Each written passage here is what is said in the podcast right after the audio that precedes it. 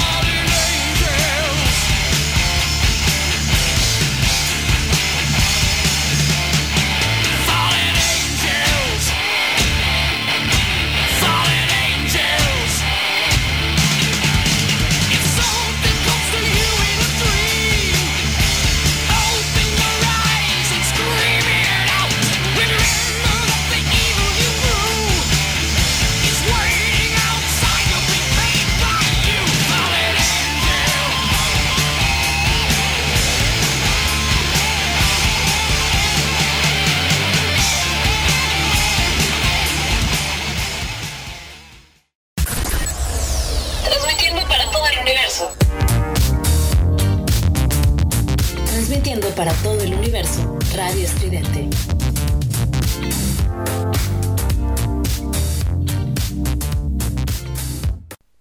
Hola, hola, buenas noches, ¿cómo están? Bienvenidos a El Quinto Elemento. Yo soy Lemon. Empezamos con un poco de buena música, por supuesto. La rúbrica de este programa que es el buen Dio con Fallen Angels y antes una cachito, porque no es tan larga, de este cover de Leo Moracini eh, esto que fue la canción de África de Toto. Este, nunca lo había pensado así, no. Es que estoy leyendo el de, ¿cómo se llama? Un post de una amiga, bueno, una sobrina política, porque es sobrina de, de, no es cierto, no es sobrina, es prima. Una prima de mi marido, es que está muy jovencita, por eso la veo como sobrina. Este, que eh, su familia, es decir, los hermanos, sus hermanos, que también son primos de Aldo, Aldo es mi marido, son eh, mega recontra católicos, ya saben, de esos onda acá, este, eh, de ir todos los domingos, ya déjense los domingos a misa, es, es una, no, no, no es, no es secta, porque no, no es una secta, es una, mm, ¿cómo se le llama? Congregación, ¿no? Así como están los franciscanos y los, este, eh, no sé, los carmelitos y todas esas ondas. Si alguna vez les ha tocado, digo, en México creo que a todos nos ha tocado porque México es mayoritariamente, aún todavía, a pesar de que ha perdido muchísima, pues ahora sí que mucha eh, afluencia, es que no es afluencia, bueno, ha perdido muchos miembros la Iglesia Católica por diferentes circunstancias y mucha gente en México, a pesar de que nació siendo católica, porque pues dicen a todos nos bautizaron, no sé si a todos, pero sí a la gran mayoría, prácticamente yo creo que, pues a la generación X yo creo que a un 99%. A los millennials igual ya cambió a un 90 o una onda así. Y la generación Z, ya me he encontrado chicos de la generación Z que nunca han entrado en una iglesia, que no los bautizaron ni nada por el estilo. Pero creo que todavía el porcentaje es bastante alto, ¿no? Entonces les decía que, que pues es, ellos son así como, como una, una congregación, gracias, que se llama El Camino y entonces pues se reúnen cada fin de semana y de hecho a veces hasta se quedan todo el fin de semana y todo este rollo. Van a decir eso que tiene que ver, no nada, es el contexto nada más, por esto que les digo que encontré de esta chica, porque toda su familia está metido en esa onda y ella pues como que no le late, no es lo suyo, no va como por ahí su asunto. Y entonces ahorita estoy viendo que subió una publicación que me dio mucha risa porque dije, nunca lo había pensado así, pero tiene razón que dice, la educación católica es una máquina de generar ateos que saben todas las canciones de misa. Y la neta sí es cierto, nunca lo había pensado así, pero la neta sí es cierto, porque a mí me pasa. De hecho, a mí cuando me preguntan, la verdad es que yo he tratado, ¿no? No, no es, ah, yo soy bien acá, no, no, no, pero creo que he tratado de ser un poco más coherente con este discurso, porque digo, pues sí, lo más fácil y quizá lo más cómodo y por cuestiones de convivencia eh, social para evitar eh, caras raras y todo esto, lo más fácil sería decir soy católica y ya, ¿no? Punto.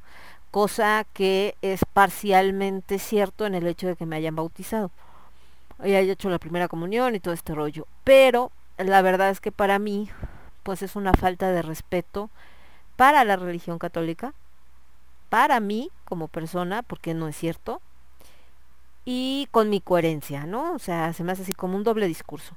Entonces, la verdad es que cuando me preguntan, ¿eres católica? No, no soy católica. No soy atea tampoco, como dice acá el post.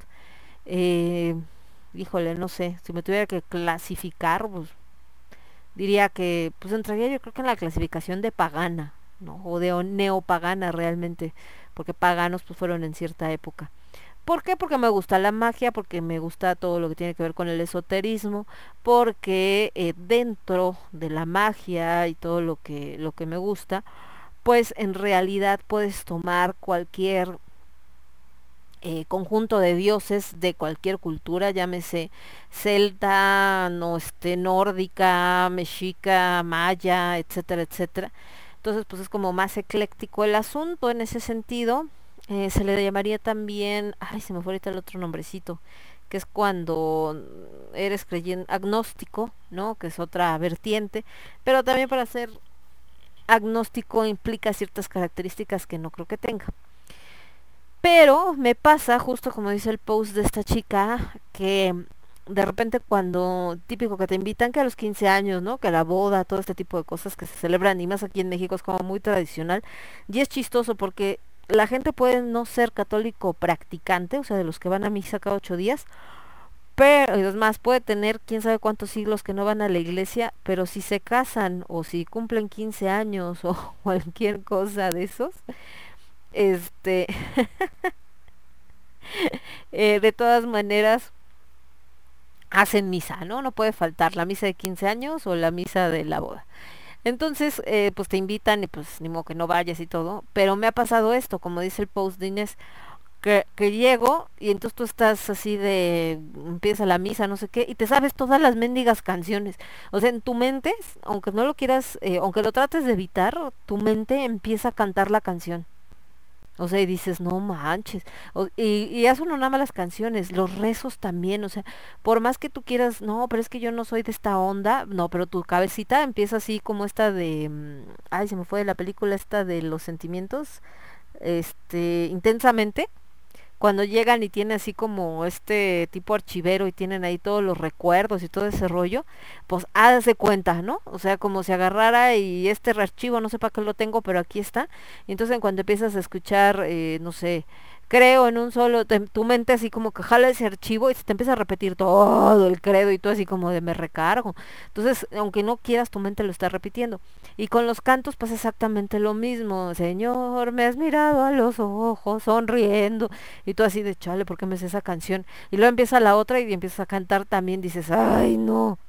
Pues porque tu mente lo ha ido, eh, previamente esto de la educación católica que dice, te fue implementando esas canciones en la cabeza, ¿no? Y los rezos también.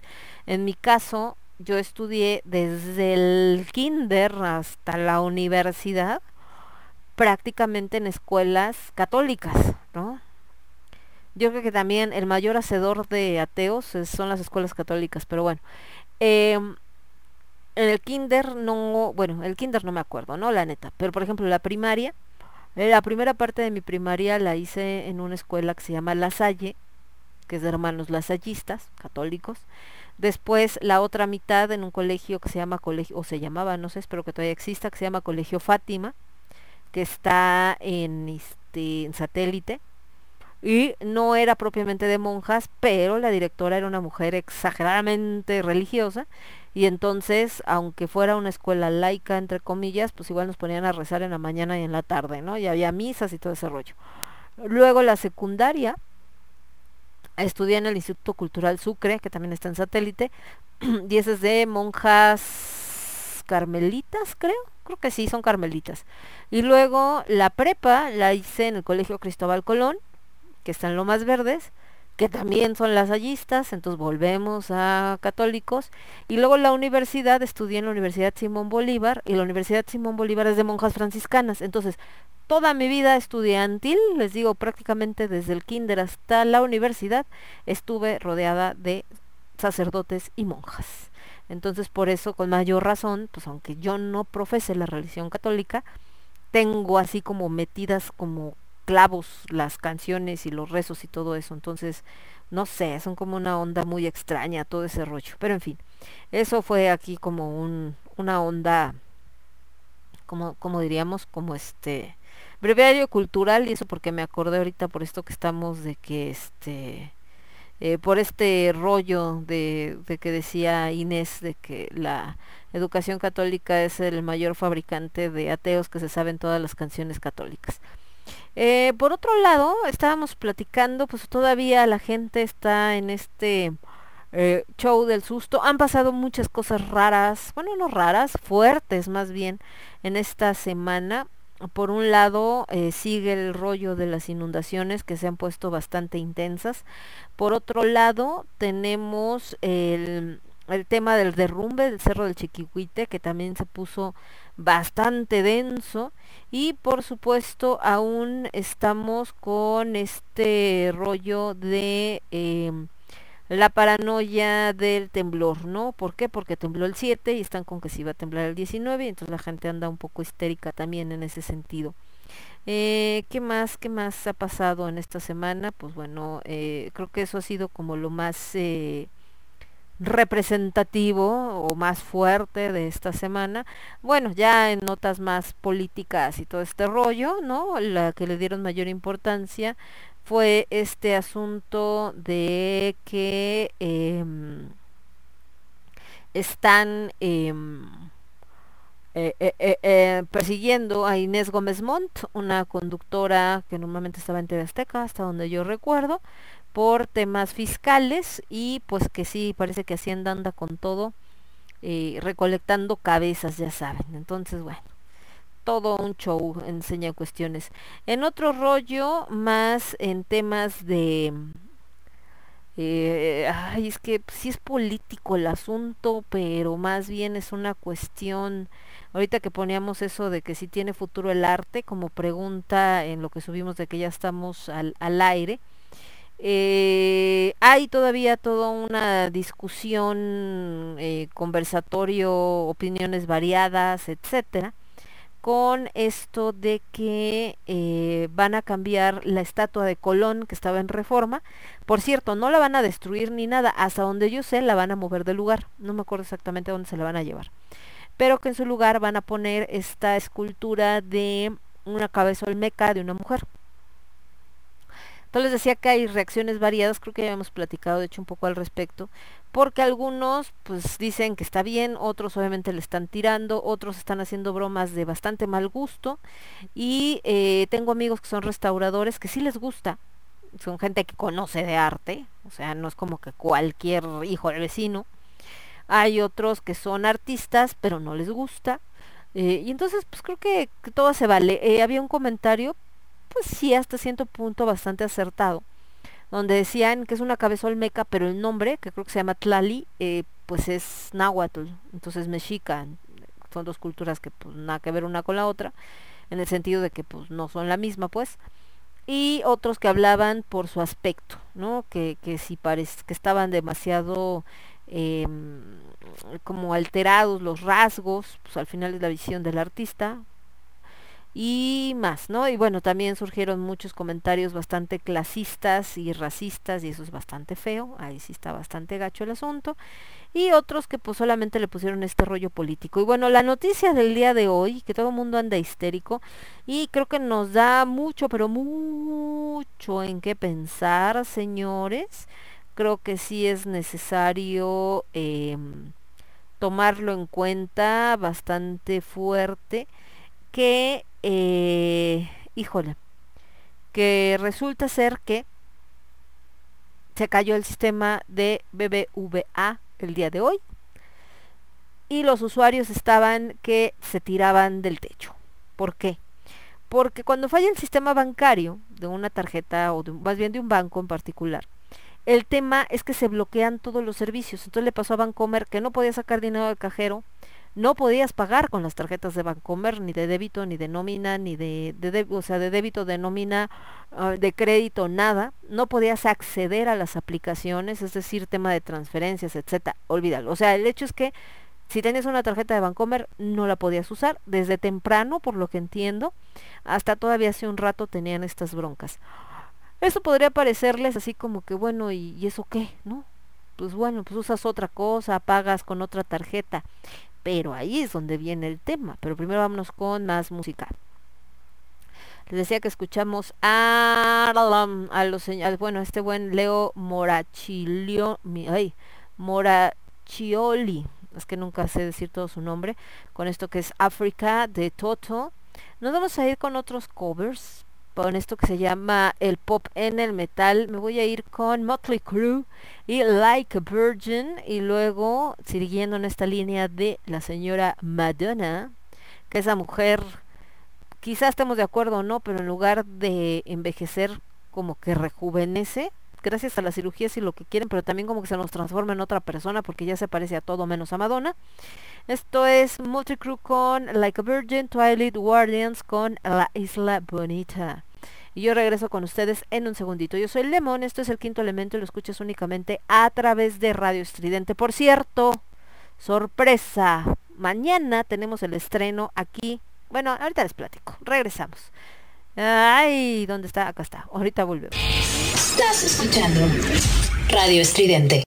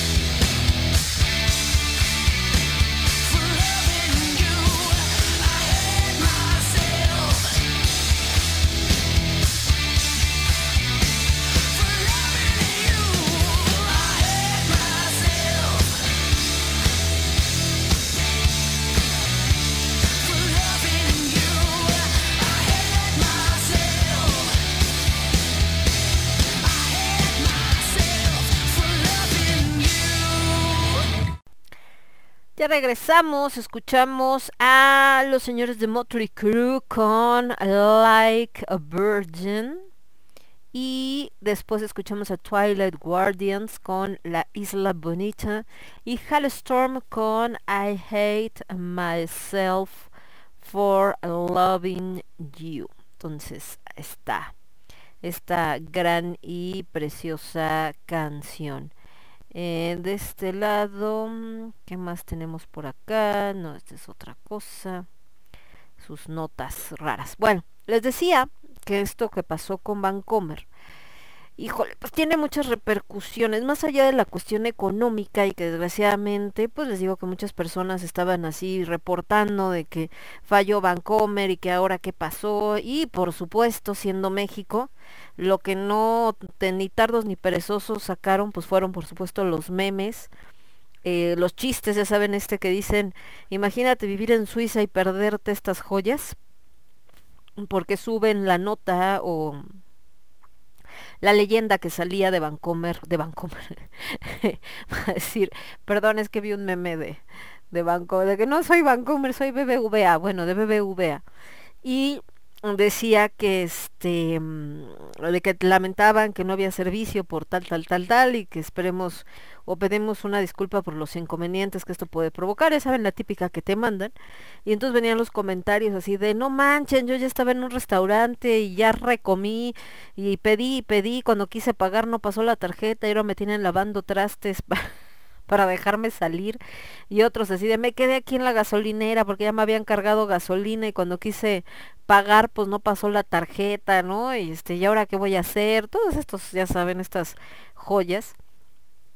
Pero fuera de eso, de esa parte, pues hasta cierto punto para algunos nos puede resultar eh, simpática por este humor tan característico del mexicano, les decía que una realidad que queda muy de manifiesto con esta situación de, este banco es como cada vez más se ha optado por promover en la gente, como en Estados Unidos, el uso del plástico por encima del dinero en efectivo. Hay como mucho este rollo de paga con tu celular, eh, paga con la tarjeta, eh, haz transferencia, puedes, este otro código que se me olvidó que anuncian mucho en la tele, ¿no? Utiliza el código no sé qué, ya no necesitas cargar nada, nada más le das acá y ya pagaste, ¿no? Si tienes celular, entonces puedes recibir pagos así, etc, etc, etc, todo este asunto.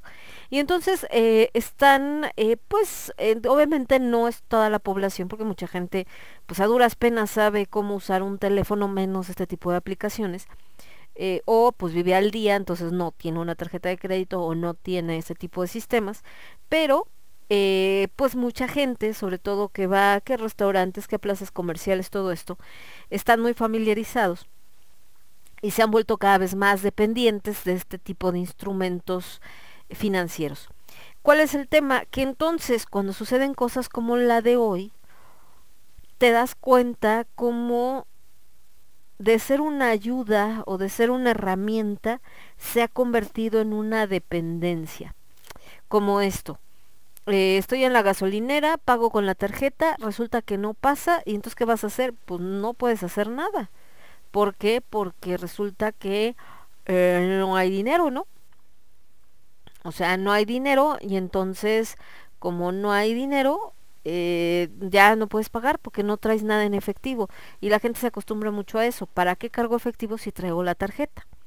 El tema es que, como vemos el día de hoy, la tecnología es falible, es decir, eh, puede fallar. Y cuando falla, pues ya valiste, porque entonces, ¿qué haces? O ¿qué, ¿de qué manera estamos prevenidos para una falla masiva de cualquier aparato electrónico? en este sentido, sobre todo como esto, ¿no? Eh, un negocio, ¿no? Pues es que solamente si me pagas con tarjeta y si no me pagas con tarjeta, pues no se puede. O en este caso les digo esto de ya no sacaste dinero del cajero porque tu tarjeta no pasa, falló y pues ni modo, ya, ya no tienes otra manera de hacer las cosas. Eh, lo que veíamos con los GPS. Tienes el GPS y ya estamos tan confiados y tan acostumbrados que pones la dirección y aunque sea un lugar que conoces, en lugar de fijarte por dónde vas, vas nada más viendo por dónde te manda el mapa. Y si el mapa hoy amaneció con ganas de que te va a mandar por la ruta más extraña, porque ha pasado, y a mí me ha pasado bastantes veces, ahí va uno de idiota a hacerle caso, siendo que medio ya conoces, ¿no? Cuando no conoces, pues lo entiendo, pues no tienes ni idea, dices, pues sigo el mapa, ¿no? No, no, si no, ¿cómo le hago? Pero cuando ya conoces, ¿por qué demonios le hacemos caso al aparatejo ese? Pues de todas maneras, ahí estamos haciéndole caso.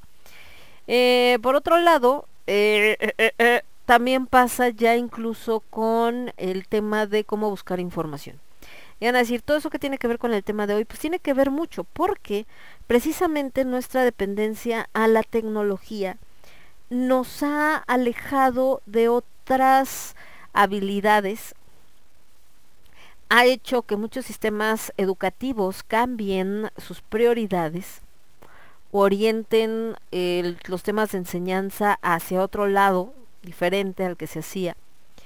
Y si bien esto ha ayudado en algunos casos, en otros nos ha quitado el poder em, tener ciertas características que después nos ayuden a sobrevivir en situaciones como esta, cuando falla la tecnología. Específicamente con respecto al arte, se ha reducido mucho lo que es el análisis, eh, la cuestión tan importante de la investigación, la lectura y por tanto la escritura. Y esto donde lo vemos reflejado. Como ya tenemos un autocorrector, la gente se confía. A veces ni siquiera nota qué fue lo que puso y el autocorrector pone lo que se le da la gana. O vemos fallas de ortografía así de, o sea, todo el mundo tenemos en algún momento una falla de ortografía. No somos perfectos ni mucho menos. Pero de verdad hay cosas que están escritas que dices, santo Dios, y esta persona así cursó la primaria. Y peor, la gente se enoja cuando le dices, oye, es que está mal escrito. Ay, has de ser muy perfecto, que no sé qué. O sea, no es que te esté uno criticando por molestarte, simplemente porque está mal escrito. Y de repente hay gente que dice, ¿y eso qué importa? Pues claro que importa. Si no te, o sea, si no nos sabemos expresar de manera escrita o de manera hablada, se corta el tema de la comunicación y el tema de la comunicación, si se corta, da lugar a muchos malentendidos y esos malentendidos a veces tienen finales bastante funestos, entonces todo va de la mano, sí es importante. ¿Qué más con respecto al arte? Como ya no tenemos esto que se hacía de la lectura de comprensión, ¿cómo debe ser la lectura de comprensión? Porque los maestros a veces creen que lectura de comprensión es toma, lee y ya, ¿no? No, pues no, no, no, nada más así se hace, tiene una razón de ser, no es leer por leer. Entonces, al no tener lectura de comprensión, caemos muy fácilmente en fraudes que no son fraudes, legalmente hablando. Y van a decir, "C- ¿cómo? Ejemplo. Ahorita, en los grupos de coleccionistas de muñecos, bueno, y en general en los grupos de Disney, de Mattel, de todas estas cosas, hay un furor así, pero impresionante y exagerado, por el Ken y la Barbie de Día de Muertos, que es una edición especial, que ya salieron en esta semana. Hagan de cuenta que desde hace como un mes, yo creo, todos estaban así de ya van a salir, están anunciados para tal fecha, puta, pero hagan de cuenta que no sé, que era mm, lo que ustedes se imaginan así como lo más importante y entonces todo el mundo estaba desde ahorrando su dinero y aparte, así como en capítulo de Big Bang cuando quieren comprar boletos para el Comic Con, ¿no? Y que están ahí pegados a la computadora a ver quién quién logra comprar el boleto y que no se saturen eh, las líneas o que no se agoten, etcétera, bueno, más o menos así. El caso es que cuando ya por fin la sacan a la venta, primero creo que la sacó Liverpool, creo que fue el primero, se agotaron en línea en tres segundos. El Ken, sobre todo. Después, no, ya están en Sears, ¿no? Y ahí van todos, se agotaron los Ken. No, ya están en Bodega Horrera, se los acabaron. O sea, entonces, en todos lados les dieron así baje. Bueno, ¿a qué viene con esto que les digo de qué tan importante es la lectura de comprensión? Que un cuate o cuata, no sé, tuvo la... Híjole, es que sí es una triste idea, pero también es como... ¿Cómo les diré? O sea, es como... Hijo, como, como, como... Preocupante, sí de alguien muy ojete, porque la neta sí es una ojetada, pero no podemos decirle que es un fraude porque no lo es. Y van a decir, ¿de qué demonios hablas, Lemon? Bueno. Resulta ser que el cuate sube una publicación, no me acuerdo si fue a... mm, si nada más fue a los grupos o fue en Mercado Libre, en una de esas plataformas. Y entonces le pone que cuesta 1200. Para que se den una idea, la muñeca como tal y el muñeco valen en tiendas un promedio, eh, creo que la más barata vale 1600 y cachito y la más cara, porque sube de diferentes tiendas, como en 1800, una cosa así. Bueno, el caso es que eh, este cuate pone que cuesta 1200, ¿no? Entonces está la foto de la muñeca, eh, precio 1200, que pues obviamente toda la gente así como de, ay, la tiene más barata, yo la quiero. Pero en la descripción de productos, ajá, en la descripción de producto resulta que dice, vendo imagen de la muñeca de Día de Muertos que quieras, ¿no? Puede ser el Ken, puede ser la Barbie. Solo vendo la imagen, no la muñeca. Este, ah, ¿qué más dice? No, es que ando buscando, ahorita les digo a ver si encuentro la nota completa. Pero dice, no, no vendo la muñeca, solamente vendo la imagen. Por lo mismo no acepto devoluciones porque estoy especificando claramente que lo que vendo es la impresión de cualquiera de las dos de las dos eh, de los dos muñecos. Se va a mandar en un sobre amarillo de Manila, etcétera, etcétera. Entonces hace como toda esta descripción de, de su producto. Y entonces eh, mucha gente pues cayó en esto, es decir, se comunicaron con él, oye, a mí me interesa, no sé qué, sí, claro, cómo no. Y eh, entonces, em, pues desgraciadamente, cuando se dan cuenta, no sé si cuando les llegó o cuando vieron bien o algo, pues viene esta sorpresa así como de, oigan, qué poca madre, que no sé qué, y este cuate, y no sé qué. Y pues tal cual, el cuate así como de, a ver, yo ahí puse claramente que lo que vendía era la imagen, no la muñeca. Y entonces compraron una foto o una impresión digital de 1200 pesos. Entonces, em, pues les digo, sí fue así algo como que, eh, pues fuerte, ¿no? Porque en realidad la persona efectivamente no estaba estafando a nadie, porque la descripción es bastante clara. ¿Qué tiene que ver esto con lo que estamos platicando? Pues bueno, simple y sencillo, que la gente no lee. Porque si se hubieran, si, y no tiene lectura de comprensión, porque si hubieran leído con detenimiento y hubieran analizado lo que decía la descripción, ahí te dabas cuenta de que efectivamente este pues esto era eh, era un fraude o sea digo un fraude era un una cuestión donde no te estaban vendiendo la muñeca te estaban vendiendo otra cosa.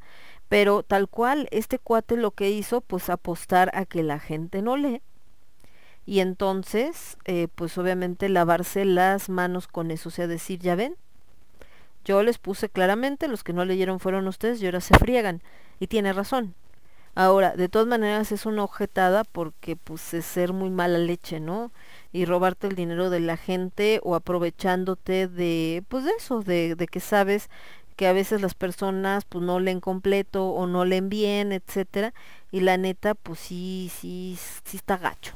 O sea, la verdad sí está gacho, sí es em, algo pues feo, ¿no? y sobre todo pensando en, en esto que la gente estaba tan emocionada eh, para comprar sus muñecos que pues lo vieron y se les hizo así el, el superprecio, etcétera, lo piden, lo compran y de repente se encuentran con que eh, se encuentran con que les vieron la cara o que ellos mismos se vieron la cara por no leer bien. Ahora, no, no es la primera ni la última vez que pasa, ¿no? y a veces pasa sin querer. Por ejemplo, a mí me, me sucedió que hay unas muñequitas que se llaman mini Bratz, esa era como la versión chiquitita de Bratz, que es una línea que salió en algún momento, y em, resulta ser que las pongo en venta, ¿no? Y costaban 80 pesos cada una. Una Bratz de tamaño normal, sobre todo si trae su ropa y todo, pues varían los precios, pero pónganle que en promedio la más barata te ha de costar unos 130 150 pesos. Bueno, el caso es que subo estas muñequitas y todo el show y bla, bla, bla. Y de repente una chica me dice, oye, yo las quiero. Ah, ok, sí, claro que sí, las quiero con envío. La publicación decía tal cual, mini, no, ¿cómo se llaman? Este, Lil Brats, L y L Brats, que son la versión pequeña, ¿no? Este, yo las quiero, que no sé qué, sí, como no, este, ¿dónde te las mando? No, que a tal lado, no sé qué, me deposita lo de las cinco, porque eran cinco muñequitas. Este, me, me mandas foto de cómo la mandes, claro que sí, con todo gusto, bla, bla, bla, bla. El caso es que cuando le mando la foto de la cajita con las muñecas, me dice, y todo, este, pero ahí están todas. Y le digo, sí, claro, ahí vienen las cinco, vienen acomodadas, no sé qué. Por mi cabeza nunca pasó, pues, otra cuestión más que, pues, no sé, que le llamaba la atención la forma de la caja o yo qué sé, ¿no? Bueno, el caso es que ya le pongo todas las, las muñecas, se las mando y cuando llegan eh, me manda un mensaje así como de eh, me, me este, oye, me estafaste o me viste la cara, una cosa así. Y yo por acá así como de perdón. Y me dice es que ya me llegaron las muñecas, pero son chiquitas. Y yo así de, ah, sí. La publicación dice claramente Lil Bratz y la línea de Lil Bratz son las pequeñas. Y entonces ya como que se quedó pensando y me dice, ay, me estafé a mí misma. Y yo así como de, ¿cómo que te estafaste a ti misma, no? No, es que yo pensé que eran las grandes. Dije, o sea, pues oye, mija, pero pues yo no tengo la culpa. Nunca me preguntaste, oye, de qué tamaño son. Y claramente dice ahí qué tipo de muñeca es. O sea, en ningún momento es de, ay, son bratos normales, ¿no? O sea, para nada. Entonces, pues ahora sí que la confusión, pues sí, efectivamente fue de ella. Y aún así yo le dije, no, pues sabes qué, no hay bronca, pues cualquier cosa pues me la regresas y por supuesto que, que yo te, este, te devuelvo tu dinero, no pasa nada, no, que ya le gustaron a mi hermana, que mejor se las va a quedar, ah, bueno, pues está bien. Pero es a lo que voy chicos, eh, la lectura de comprensión nos está metiendo en problemas bastante graves. Desde tema como este, como esta chica, que bueno, fue un error de ella de lectura, de no darse cuenta a qué muñeca se refería y, ni siquiera eh, darle pues una doble leída, tercera leída, qué sé yo.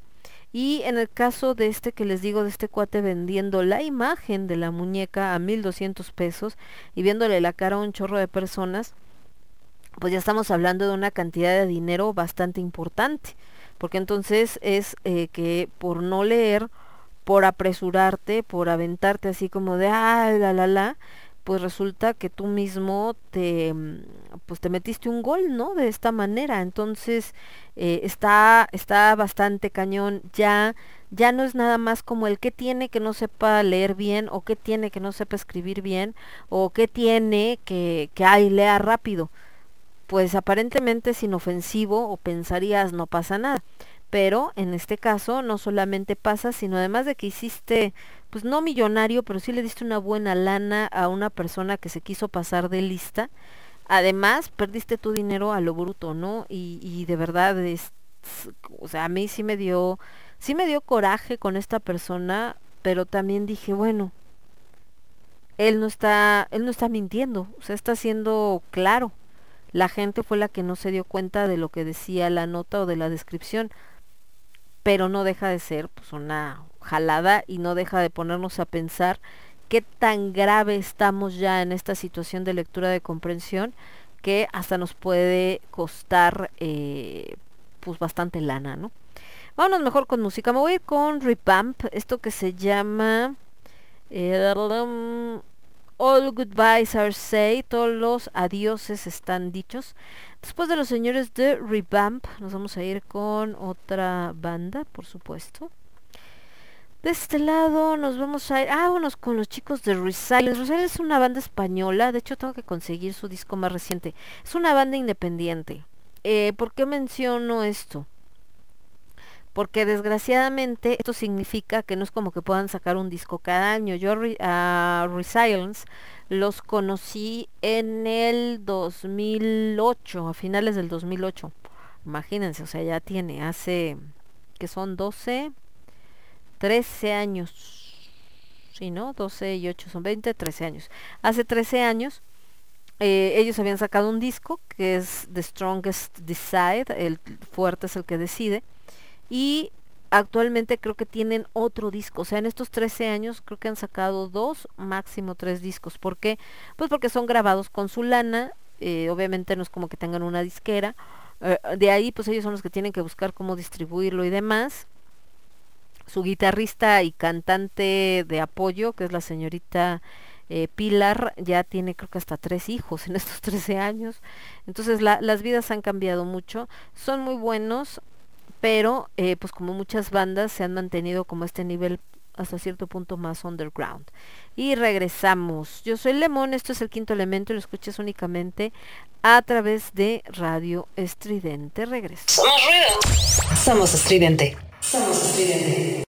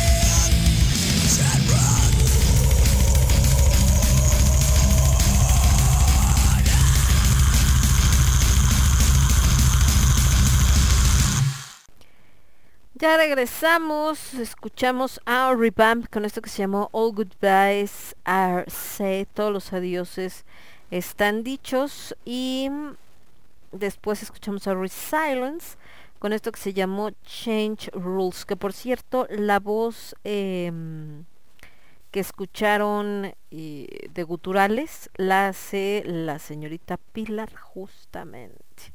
Entonces bueno, ahí está. De este lado estábamos checando, por acá andaba la señorita Rose, no sé si está escuchando el programa, le dio acá me gusta que pusimos que ya andamos al aire. Y bueno, pues si ya anda por ahí, pues le mandamos un beso, un abrazo por supuesto también, si nos está escuchando. Recuerden que si quieren poner en contacto con nosotros, lo pueden hacer a través de Facebook. Hay una página que dice El Universo del Quinto Elemento. Es un grupo, entonces nada más pueden pedir ahí unirse y de ahí por supuesto pueden pedirnos eh, alguna canción o si quieren mandar algún comentario, etcétera, etcétera. Entonces, ahí está. De este lado, déjenme ver qué más tenía. No esto nada más que estábamos al aire en este programa. Entonces les digo, ahí se pueden agregar con todo gusto. Y por supuesto comentarnos, eh, pedirnos alguna rola, lo que ustedes gusten. También a través de las páginas, por supuesto, de Radio Estridente. Y si me tienen en Facebook, yo estoy como Laura Mónica Rodríguez Mendoza, pues por supuesto también ahí lo pueden hacer y con nosotros nos pueden pedir cualquier información. Eh, ¿Qué más tenía por acá? No, creo que esto no está. Es que estaba checando otras cosas. Todo lo demás está en orden. Ok. Bueno, volviendo.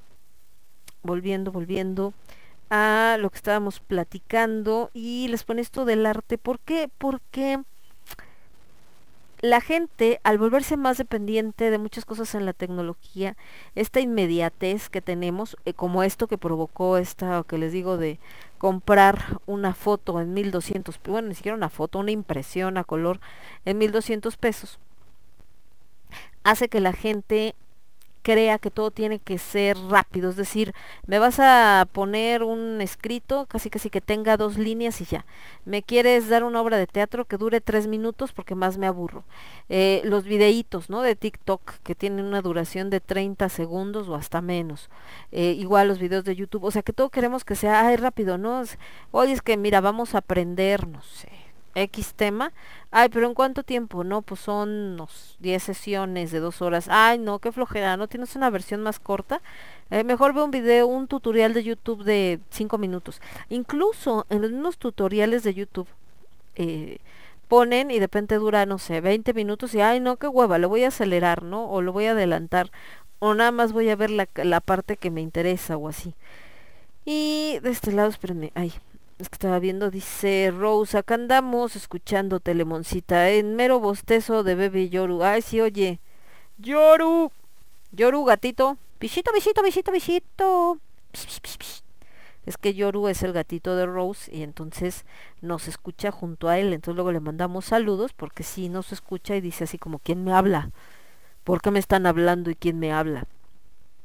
Pero bueno, entonces eh, les decía pues que eh, esta parte de, de que la gente eh, pues obviamente ya quiere así como es que no quiero leer, es que es muy largo, es que es mucho tiempo, es que no sé qué tantos. Y entonces les digo, esto ha provocado pues precisamente que la gente pues más fácilmente se equivoque, es decir, que dé por, por hecho cosas que no son, que haya muchos malentendidos, que pasen cosas como esta que les comentaba de, de este cuate que vendió sus impresiones a color en 1200 cada una y, y además sin que la gente pueda reclamar porque pues la, o sea, no pueden reclamar de que es engañoso o que es estafa o nada, porque la descripción pues es correcta, ¿no? Tristemente.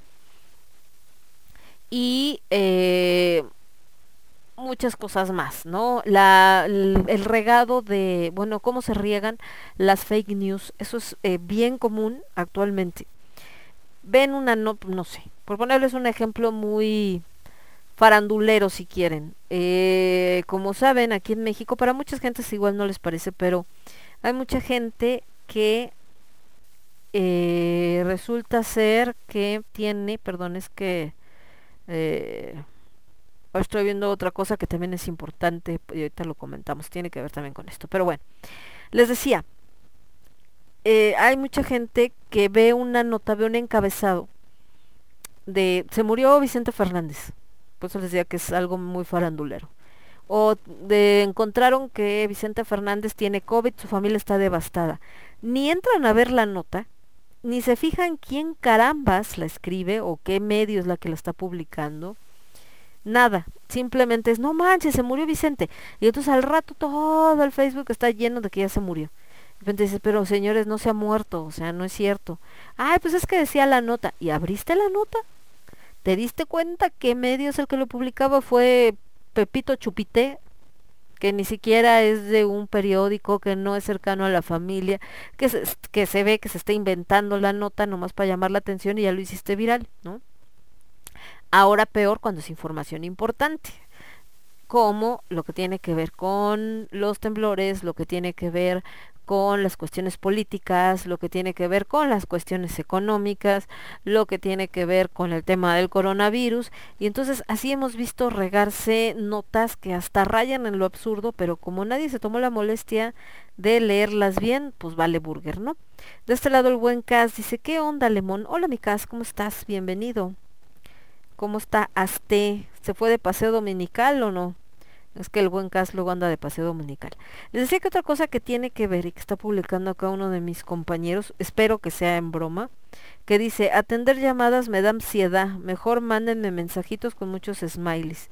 Y viene como un meme y dice, no atiendo llamadas de números privados, números que no tengo agregados, números de la Ciudad de México, trabajos sociales, gente que no sea mi familia, gente que sea mi familia, llamadas que suenen en mi teléfono. Mejor mándame un WhatsApp con muchos stickers que casi no tengo. Eh, ¿Por qué les digo que tiene que ver?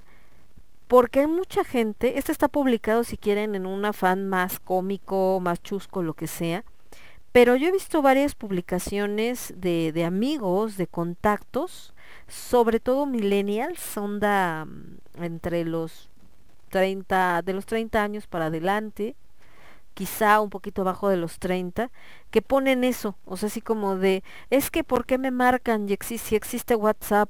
Y por más que me marquen, no voy a contestar y hasta los voy a bloquear, ¿no? Y empiezan a, con- a poner en los comentarios, tienes razón, o sea, ¿qué necedad? ¿Por qué no mandan un audio? Sí, ¿verdad? Es que ¿para qué si tienen WhatsApp, para qué me van a hablar? No, es que no sé qué. Entonces digo, a ver, señores, se llama teléfono. Teléfono.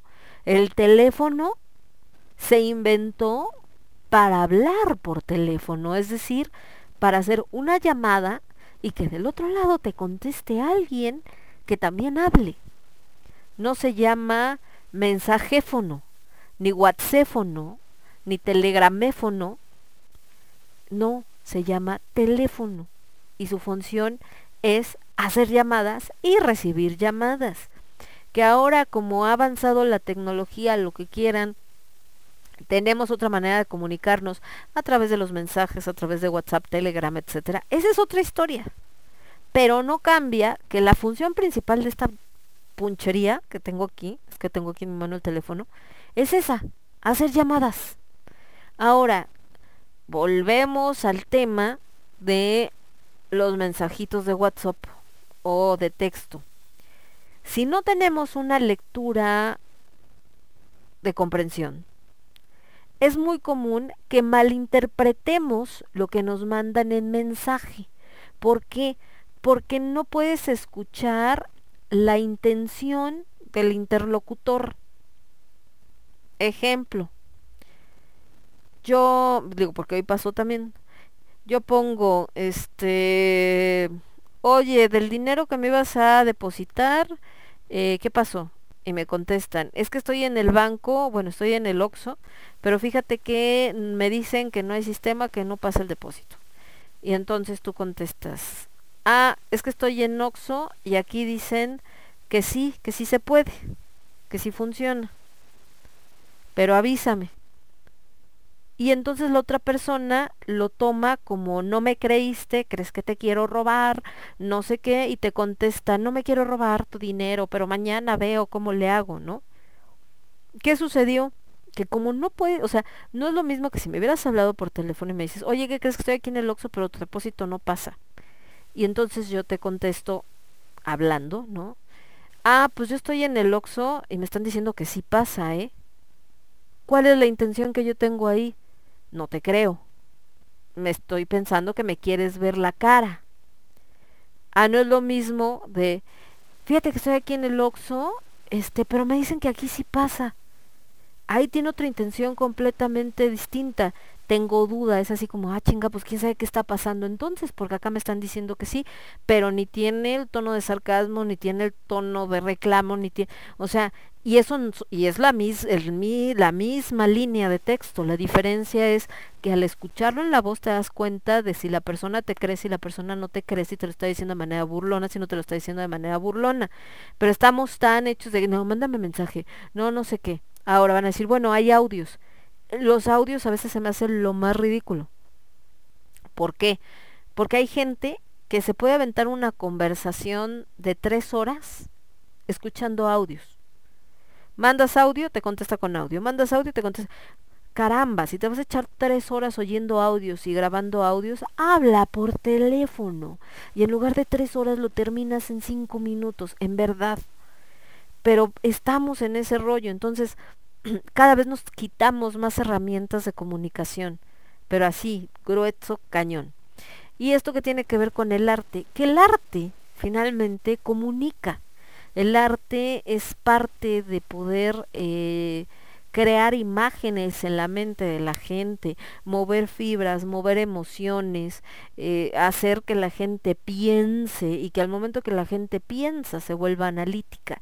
Y al volverse analítica no tan fácil te ve la cara a nadie, llámese político, institución, eh, amigos, pareja, etcétera. Entonces estamos creando un enorme vacío y brecha y socavón o como le quieran llamar en este tema de, de cómo que ya empezamos a ver de manera bastante densa, evidente y preocupante las consecuencias. Me voy a ir con un poco más de música y regresamos.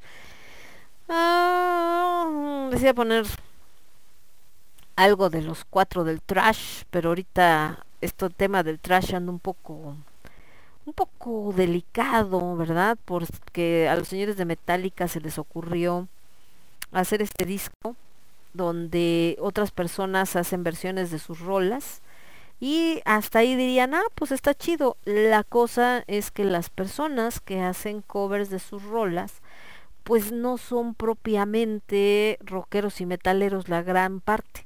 Muchos de ellos son cantantes de, de pop, entre otras otras eh, cosas, y hasta este monito, el Balvin, ¿sí es Balvin?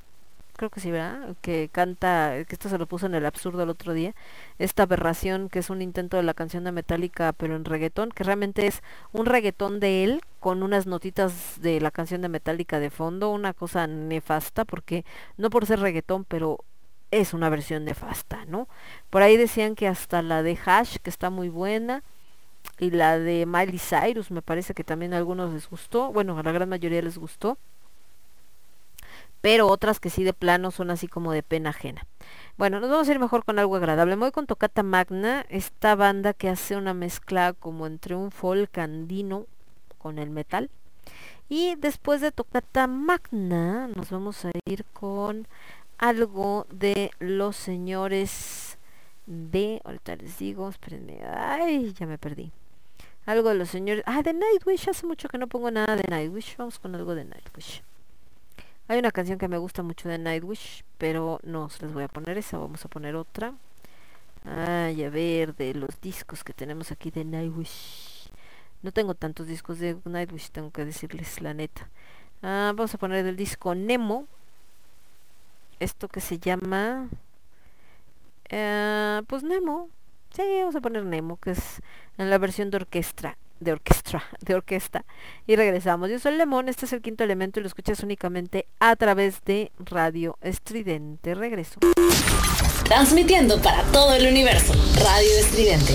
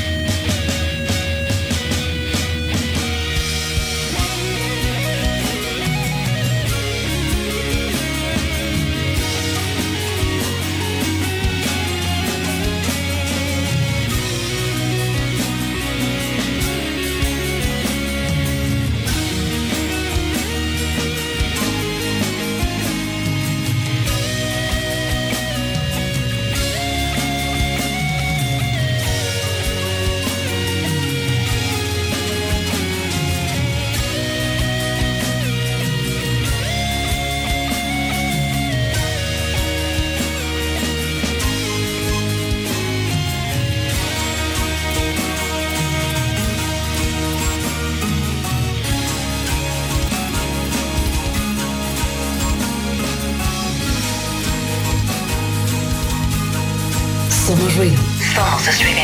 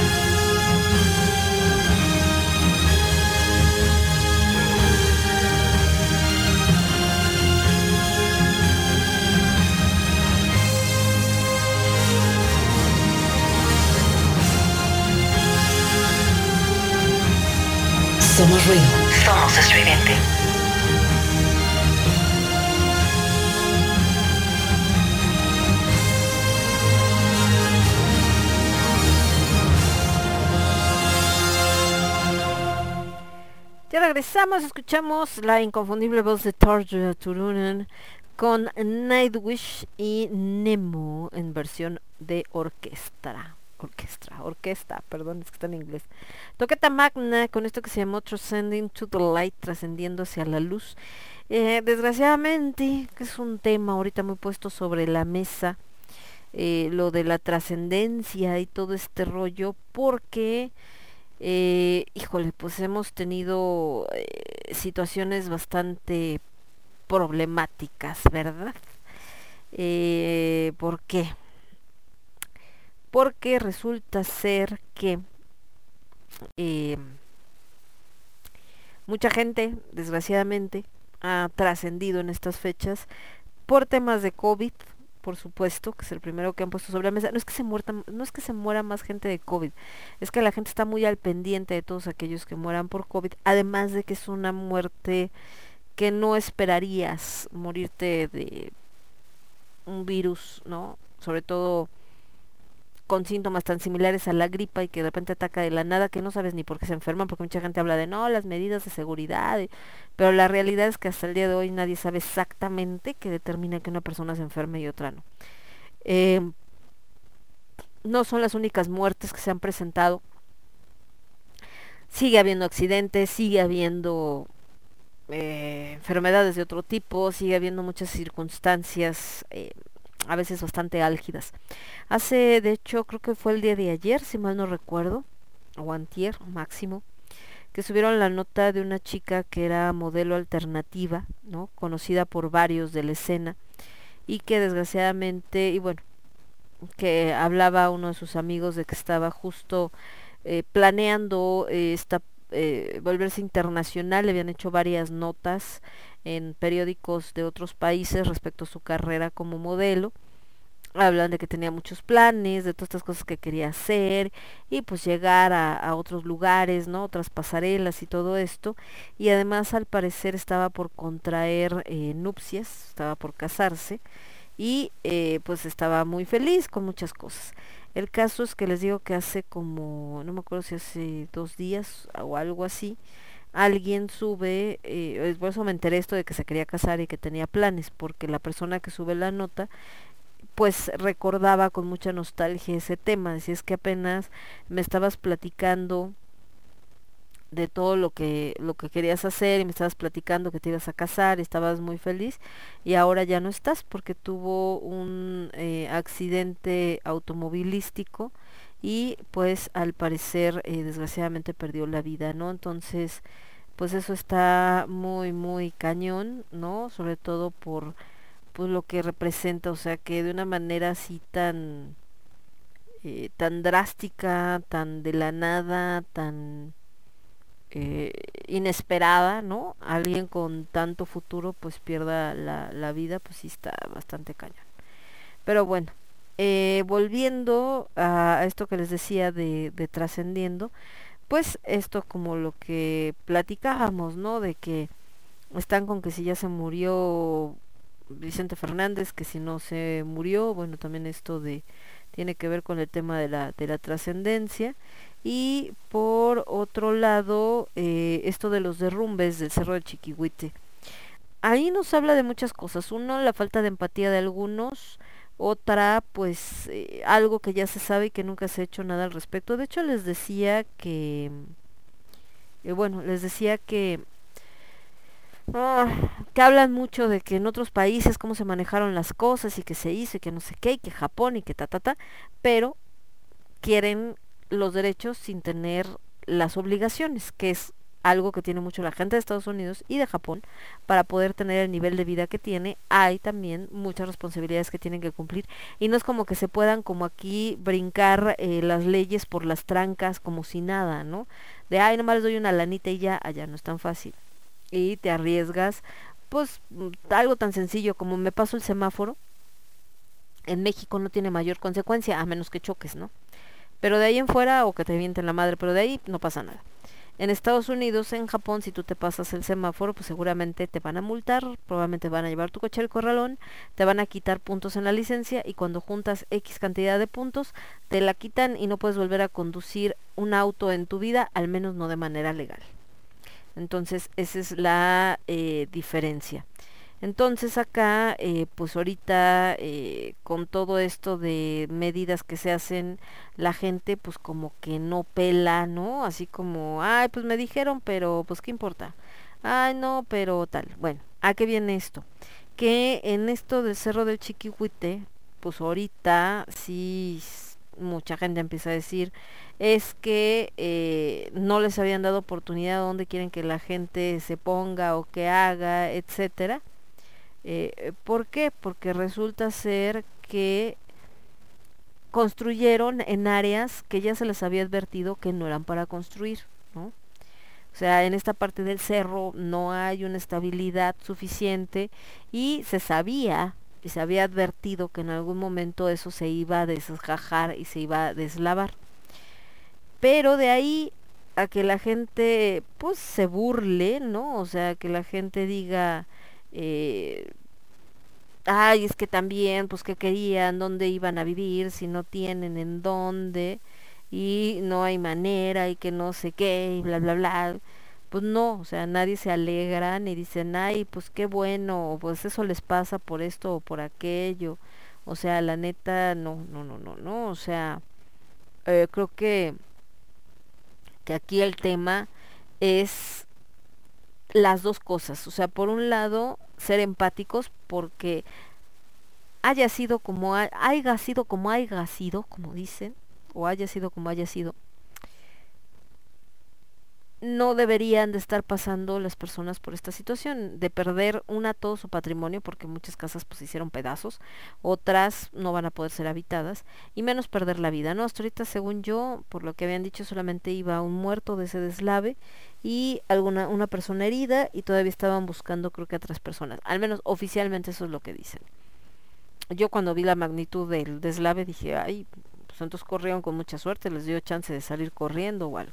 Estaban subiendo una nota bastante desgarradora de un rescatista tratando de reanimar a un perrito que pues habían sacado también de ahí de entre los escombros.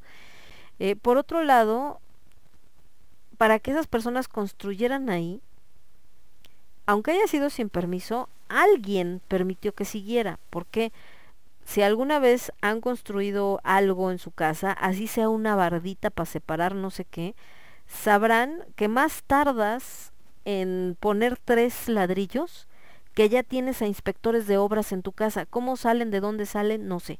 Pero aparecen, ¿no? Es que tiene grava aquí en la banqueta y eso está prohibido. Es que se ve que está construyendo, pero ¿dónde está su permiso de construcción? O sea, de la nada salen, ¿eh? Como cucarachas, así, tal cual, levantaste la coladera y salen. Y entonces obviamente eh, el que está construyendo es, sí, mira, aquí está mi permiso, no sé qué, y pues ya se la pelaron. O te dicen, sí, pero ya se venció porque solamente era por tres días, tiene que sacar uno nuevo. O si no los tienes, pues te dicen, bueno, pues una corta y ahí muere, ¿no?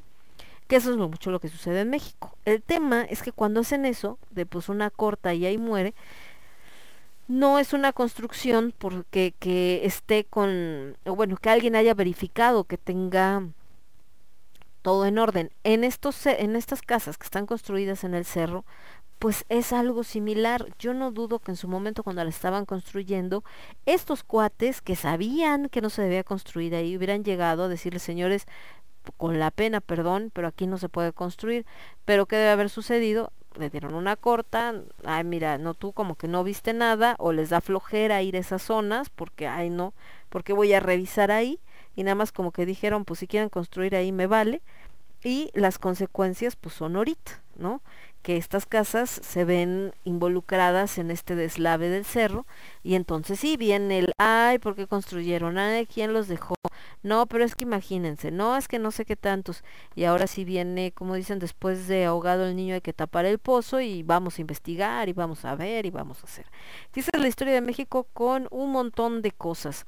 Eh, la línea 12, la Crema, muchos edificios, hospitales que nada más construían eh, la fachada y así lo dejaban para la foto y tan tan, eh, que hablando esto de nada más para la foto es lo que le estaban reclamando a ah, del mazo que solamente se había ido a tomar la foto, bueno, en fin, una serie de cosas. Pero les digo, aquí es muy común, ¿no? Hacen un edificio nuevo, caen estos cuates, ven que están usando materiales de mala calidad y de repente agarran y dicen, ah, bueno, pero te doy una lana y no dices nada. Ah, sí, no te preocupes, ¿no? Ya, todo en orden, te firmo. Fue uno de los temas también con el rollo del Repsamen en el temblor del 17 donde se cae una parte de esta escuela y desgraciadamente mu- murieron varios niños. Eso sin contar el montaje mediático, televisivo, que le costó la chamba a De la Micha, si mal no recuerdo, de em, Frida Sofía, entre muchas otras cosas. Entonces, eh, ese es algo, un tema bastante fuerte. Iban a decir que tiene que ver con lo que estábamos hablando de la cultura y todo, pues mucho.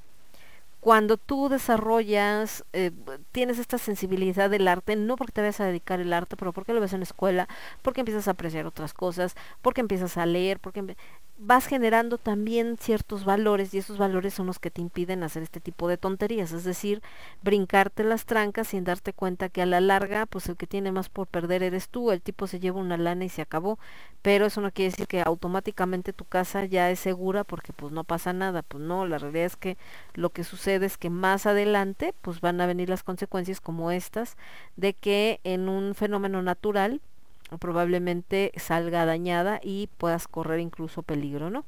Y por otro lado, se habilitaron los albergues y resulta que solamente ocho personas hicieron uso de estos albergues. Pero después viene, es que no nos dieron no sé qué, es que no tenemos no sé qué tantos, es que tal, es que ta, ta, ta, ta, ta, en fin. Entonces, creo que por eso necesitamos eso. Hay que analizar muchas cosas, hay que tener esta capacidad de leer entre líneas que estamos perdiendo porque eso hace que no veamos eh, muchas situaciones, que no nos demos cuenta de muchas cosas que pasan y sobre todo que caigamos en errores que después pues se pueden volver incluso eh, trágicos.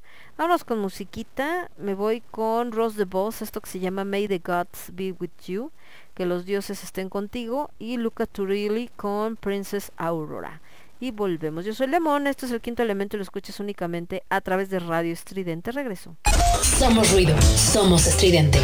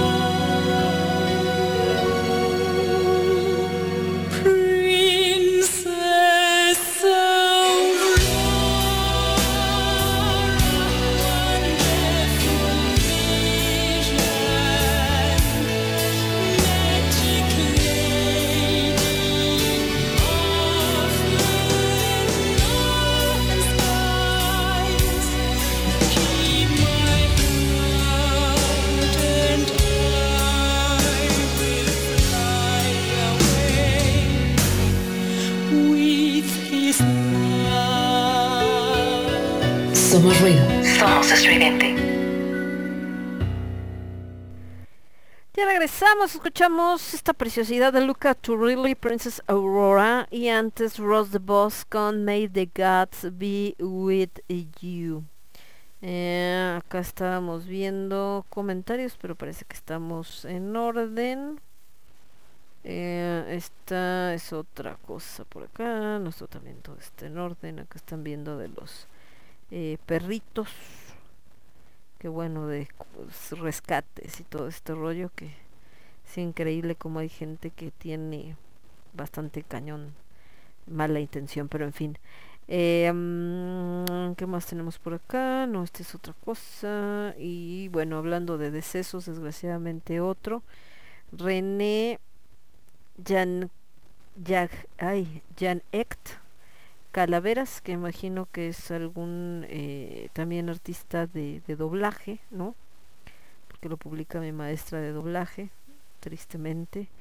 Eh, les digo que también otra cosa de las redes sociales, más allá de que aumenten las muertes, que digo, es posibil- posibilidad por supuesto por el tema del COVID, es que todo el mundo se entera, ¿no? Entonces, antes había muchas cosas que no sabías, hasta que te encontrabas a alguien que quizá te las contara, y ahora al instante todo mundo sabe, entonces pues eso también como que favorece el pánico colectivo.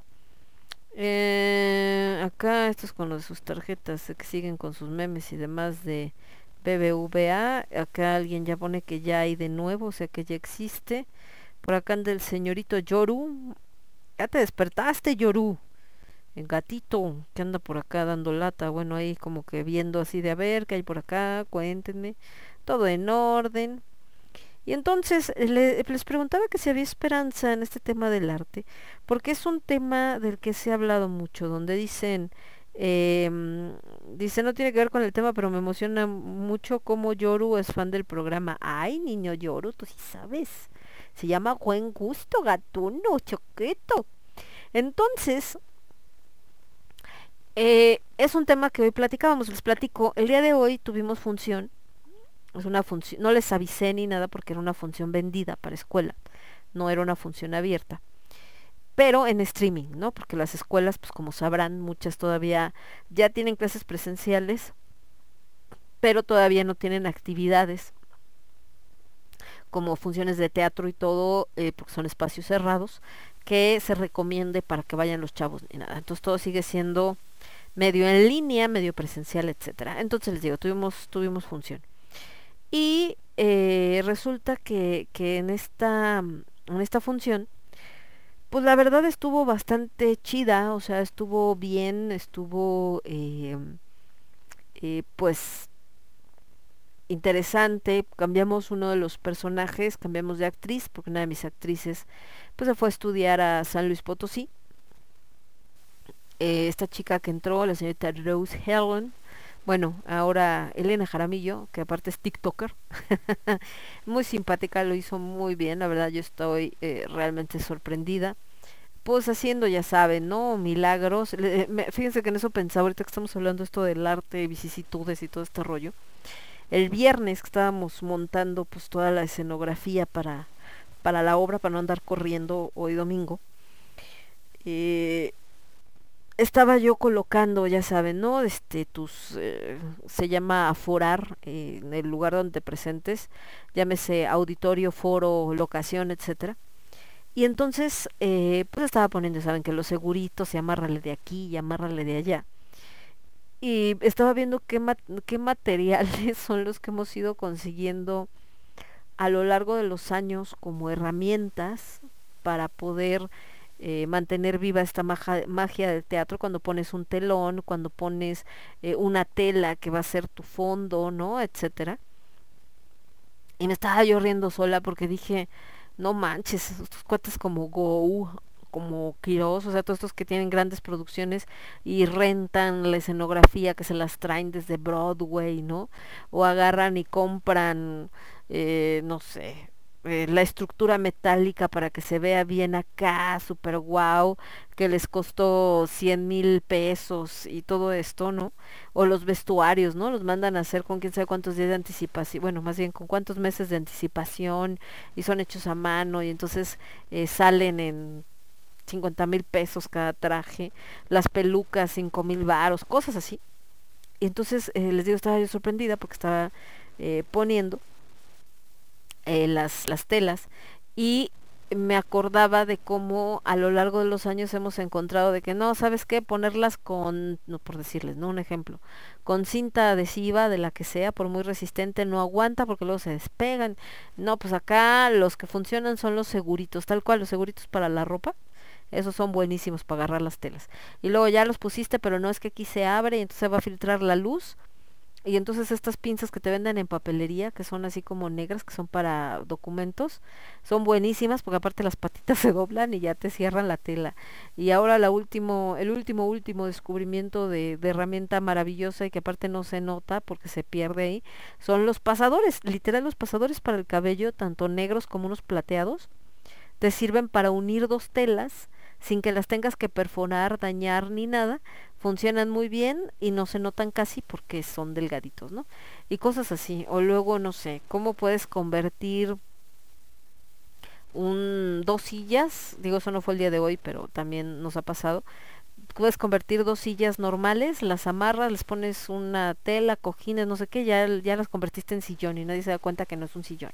O sea, todo, toda esta magia que hay, que hay tras el teatro y sobre todo para el teatro independiente, donde pues haces milagros con lo que tienes, ¿no? Tú mismo coses tus vestuarios, tú mismo haces tus pelucas, eh, tú mismo eh, este, haces tu escenografía, vas buscando tu utilería, no, creo que no hay eh, quizá una casa, bodega o lugar más lleno de, casi casi parece Galerías del Triunfo, y de hecho para los, eh, para la gente de teatro, Galerías del Triunfo es así como un paraíso, porque encuentras un chorro de chunchitas.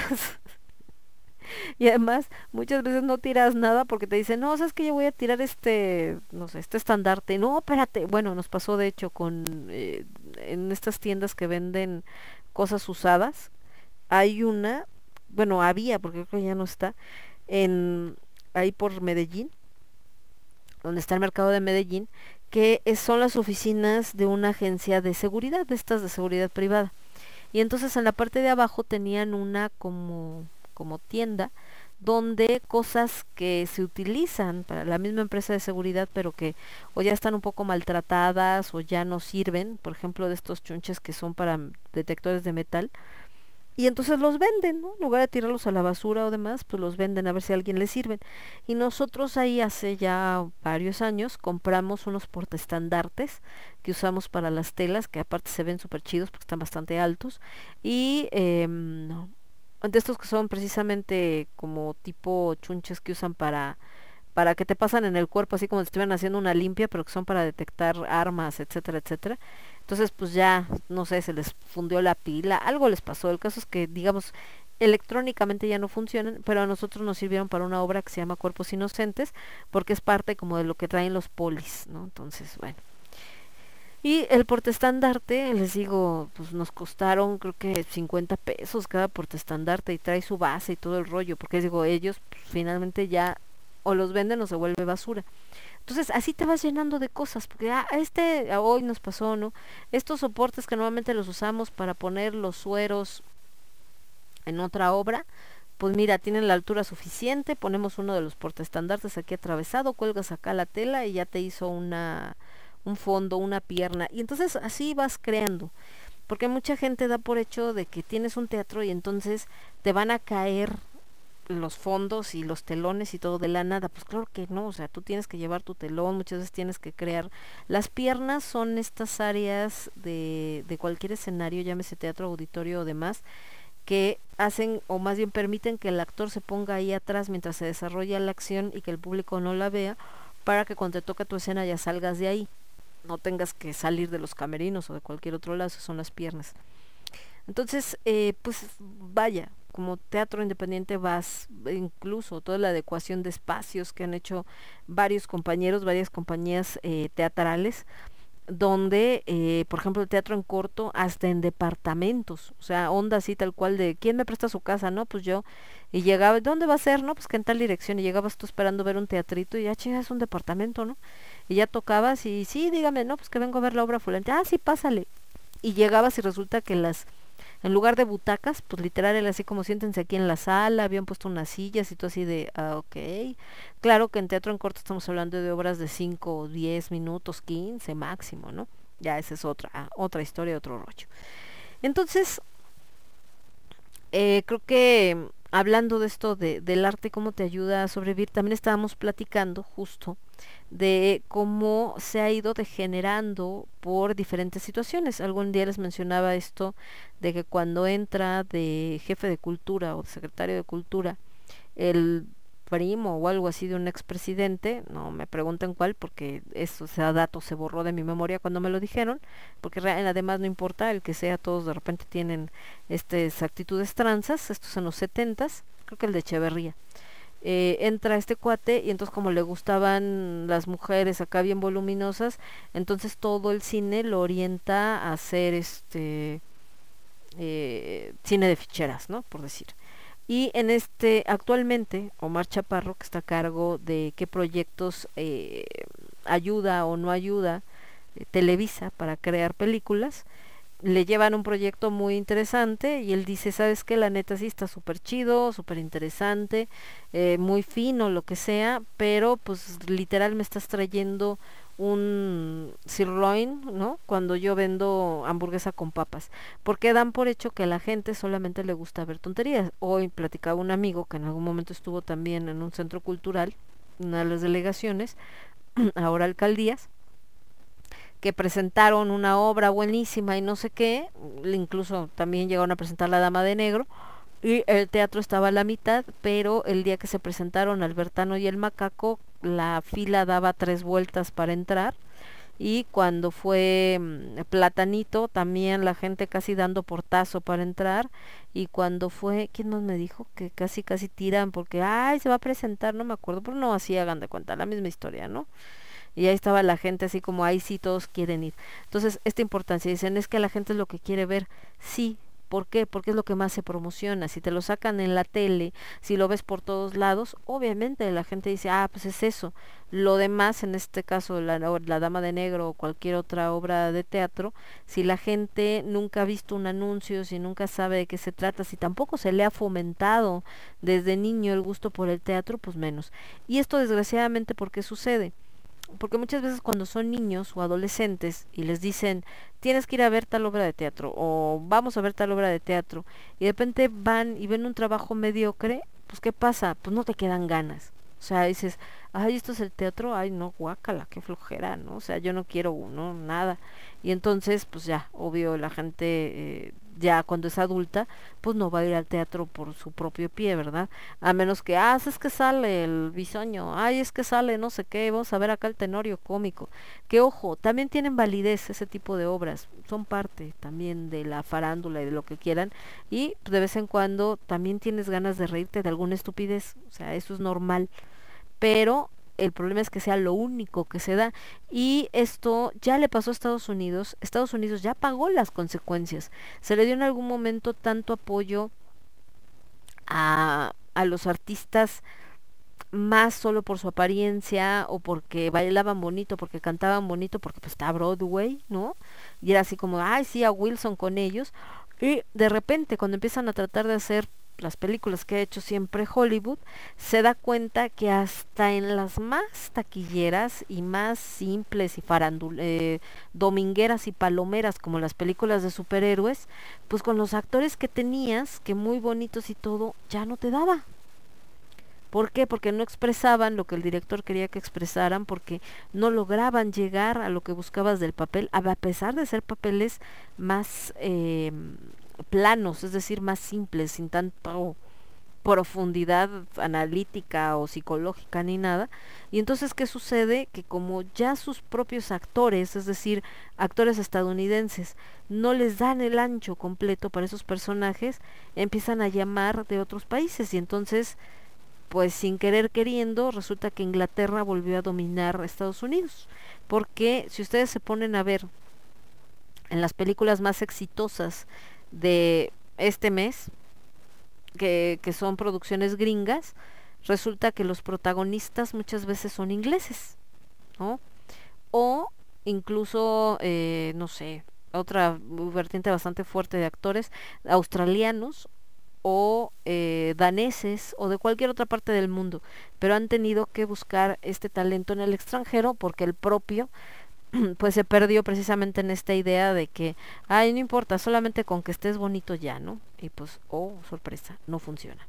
Vámonos con más música y ahorita regresamos porque ahora sí me la he pasado hable y hable, perdón.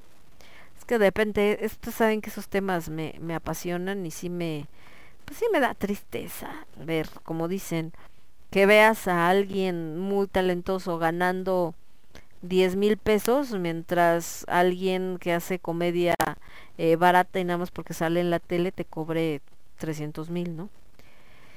Ay, qué triste. Vámonos con Dreams of Sanity. Mejor esta banda solamente sacó tres discos, Comodia, Masquerade y The Game. Es una banda que estuvo en la disquera de Tilo Wolf, otro hombre bastante eh, polémico, sobre todo su banda, porque no hay día, bueno, a mí no me ha tocado, no hay día que no se hable de ella en los grupos góticos para burlarse, pero al final la siguen mencionando y sigue existiendo y Tilo ha de estar llorando entre sus millones que genera. Nos vamos con esto que se llama Within the Dragon de Dreams of Sanity. De hecho, por ahí en estos discos, no me acuerdo en cuál exactamente, o si en los tres, como se grabaron en la disquera que, o en la productora que tenía Tilo Wolf, o que tiene Tilo Wolf, eh, hizo él algunos coros creo que en The Phantom of the Opera, pero bueno, esa es otra otra canción. Después de Dreams of Sanity, nos vamos a ir con Reactor 7X y esto que se llama Angle. Ay, no, está, no, está muy cortitas, perdón, ¿eh? Ay, me equivoqué de botón, espérenme, ahí está. Es que les iba a poner Angle eh, J, pero está demasiado corta, así que debe ser algún instrumental o algo. Es que de repente también eso hay que estarle buscando a las canciones, porque luego a veces no falta que no sabe uno no se acuerda cuánto duran. Y nos vemos, perdón, entonces con esta que se llama Other Side de Reactor 7X y regresamos. Yo soy Lemon, esto es el quinto elemento y lo escuchas únicamente a través de Radio Estridente. Vuelvo. Somos estridente. Somos estridente.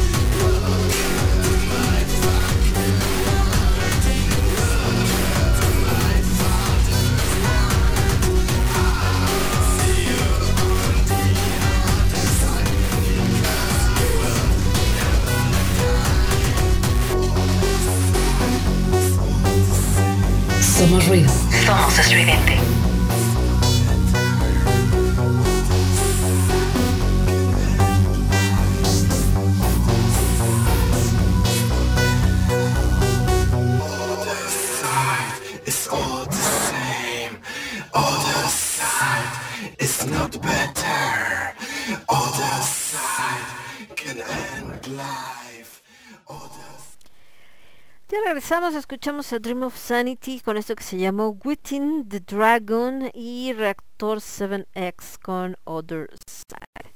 En este lado, pues por supuesto, más electroso, por si andaban eh, con ganas de bailar, pues así como para alegrar la nochecita. Hace mucho que no ponía así estas rolas más eh, electrozonas obscuras.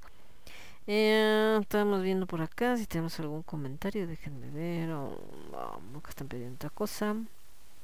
Y de este lado,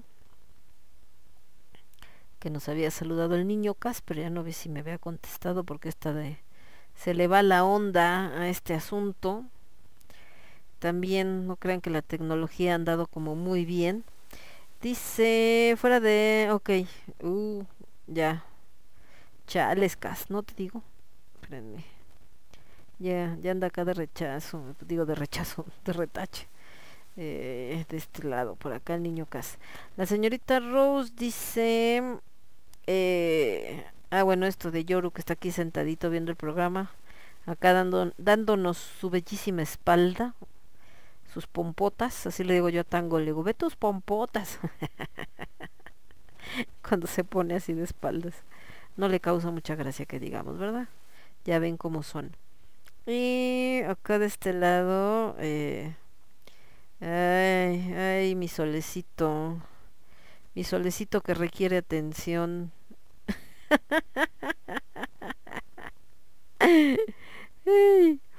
Bueno, eh, también en esta semana, el jueves, en esta semana el jueves, fue el jueves, sí, fue el jueves, a las 7 de la noche empezó la transmisión de las novedades del Festival Octubre Negro, en el que vamos a estar participando, les decía precisamente con esta parte de teatro, ahorita que hablamos de cultura y de todo este rollo.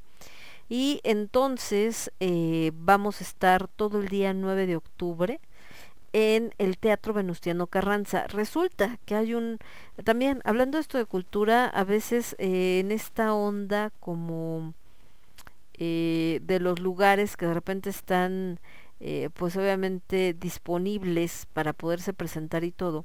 Algunos tienen precios que luego no se pueden pagar de renta y no porque estén caros, sino porque pues si no te va a ver la gente, ¿de dónde generas dinero? Y si no generas dinero, ¿cómo pagas la renta del teatro? Y el tema con el arte en México es que a veces muchos dan por hecho, ¿no? lo que les decía hoy en la obra a las personas que estaban viéndola, que dan por hecho que lo haces porque te gusta y que casi casi em, fue como em, un tema de de por hobby y aparte de que lo haces por eh, por hobby este eh, es una obligación porque pues eres artista no te gusta entretener a la gente y te gusta ver y te gusta hacer y no sé qué y como si fuera algo de vaya que no tendrías por qué cobrar por ello no porque pues claro uno uno vive de no sé vive del aire seguramente. Entonces em, cuando cobras un boleto es como ay todavía aparte me van aparte me van a cobrar y aparte yo voy a este a, a darte lana pues casi casi al contrario agradece que aquí estoy etcétera y te andan regateando cuando a otras cosas pues no, no regatean ahorita que hablamos de estas grandes producciones por ejemplo que les decía de Go de todos estos que presentan como este rollo de em, de Jesucristo Superestrella, este, Billy Elliot, todas esas, pues el boleto más barato no vale 100 pesos, ¿verdad? De hecho son bastante caritos y de todas maneras a veces digo ahorita no por la pandemia, pero se llenaba. Entonces decías, oye, ¿y el teatro independiente qué? A veces tienes, no sé, obras que puedes ver y muy buenas obras con 100 pesos, 200 pesos y 200 pesos ya es caro, ¿no? pero pues no, es que no sale el de la tele, es que no es no sé quién, es que no lo anunciaron en las noticias. Y em, los foros, les decía, pues no te cobran tres pesos. Entonces, ¿por qué se cobra cuando se presenta una obra de teatro? Porque tienes que pagar el sueldo de los actores, tienes que pagar el uso del teatro, tienes que pagar luces, tienes un montón de cosas, ¿no? Entonces, eh, les decía que otra cosa de los foros es que de repente algunos han tenido que cerrar y también hay otros que pues a veces están medio escondidos. Los foros que son públicos, como en el caso en el que nos presentamos ahora nosotros, que es el Teatro eh, Venustiano Carranza, luego a veces no digo no lo he visto mañana lo voy a ver ya les diré en qué condiciones está pero a veces hay algunos que no están en buenas condiciones porque tampoco hay presupuesto y ahí mueven los presupuestos. No es que no se genere dinero para ellos sino que el dinero mágicamente se pierde en el camino en algunos lugares. Y esto pasado les platicaba alguna vez de esta situación en Tlanepantla, donde les dijeron, tienes tanta lana para presentar cuestiones culturales para la gente todos los fines de semana, y les dieron 90 mil pesos, y estos agarraron y en lugar de convocar a los artistas y decirles, oigan, miren, se les va a pagar tanto, no sé, tienes 90 mil pesos, vamos a presentar nueve muy buenos espectáculos, obras, músicos, lo que sea, y les damos 10 mil a cada uno, porque para eso era el presupuesto. ¿Pero ustedes creen que hicieron eso? Pues claro que no. Lo que hicieron fue juntar a los artistas de Tlanepantla, hacer una convocatoria y decirles, oigan, ¿qué creen? La idea es presentar eh, espectáculos culturales cada fin de semana y todos bien emocionados. Ah, qué chido, no sé qué, sí, claro. No más que, pues, dinero no hay, ¿eh? Entonces, nosotros les vamos a dar los foros, casi que somos re buenas gentes y les vamos a prestar el foro. Van a poder usar eh, micrófonos, el equipo de sonido, todo, porque así somos de, de buenas gentes. Y, eh, y pues ya, ¿no? Y ustedes se presentan y bueno, ya si quieren sacar algo de dinero, pues ponen su botecito y pues lo que la gente les quiera cooperar. Así de miserables, así se presentan los temas de cultura a veces. Pero bueno, volviendo a esto que les decía, a veces también están muy escondidos, no mucha gente los ubica. En el caso de eh, las obras que se van a presentar el 9 de octubre dentro del Festival Octubre Negro, em, vamos a estar en el Teatro Venustiano Carranza. Si ustedes ponen en el buscador Teatro Venustiano Carranza, se van a encontrar que les aparecen varias opciones y de última y así medio escondida la que es la verdadera. Lo primero que les va a aparecer seguramente es uno de los em, de estos que son los eh, el Centro Cultural Carranza, que es el que está en la explanada, bueno, al lado de la explanada donde está la delegación. Y ese en realidad no es un teatro, es el Cine Carranza. Se presentan obras de teatro y se presentan otras cosas, pero ahí no es. Otro que van a encontrar es el Teatro Venustiano Carranza, que está en Antonio Caso. Ese tampoco es. El que sí es es el que está en el Deportivo, Oceanía. De hecho está al lado del metro La Merced. No, Candel, ¿La Merced o Candelaria? Ay, ya me habían dicho y se me olvidó, ahorita les digo. Acá lo tengo, porque se lo mandé a una amiga. Perdón. Entonces, eh, les decía que eh, también eso tienes que andarte fijando, así de que no se vaya a cuatropetear la información, que la gente entienda bien dónde y todo este rollo. Otro de los temas a veces, eh, donde está al lado de, ah, sí, Metro Candelaria, perdón, está por San Lázaro. Entonces, eh, ahí es donde va a ser. ¿Cuál es el tema también a veces? Que en México, desgraciadamente, ahorita que hablamos de las responsabilidades y los privilegios y no sé qué, por alguna razón histórica que desconozco, tenemos un problema con la puntualidad. Si ustedes eh, tienen una boda, 15 años, lo que sea, ven la invitación y dice, os esperamos, la misa va a ser a las seis y media. Si tú eres de los que siempre llega a tiempo, lo más probable es que te vas a echar media hora esperando a que lleguen todos los demás, porque en algún momento se hizo costumbre en nuestro país citar a la gente media hora antes para que lleguen y poder empezar a la hora. ¿Cuál es el tema? Que cuando la gente se empezó a dar cuenta que te estaban citando media hora antes, en lugar de llegar a las seis y media, llega a las siete en punto. si bien te va, si no llegan como a la mitad, como a las siete y media, o ya cuando va saliendo la gente de la misa, así como, ay, estuvo precioso y vienen llegando, ¿no? 8 de la noche. Eso es un ejemplo de horas.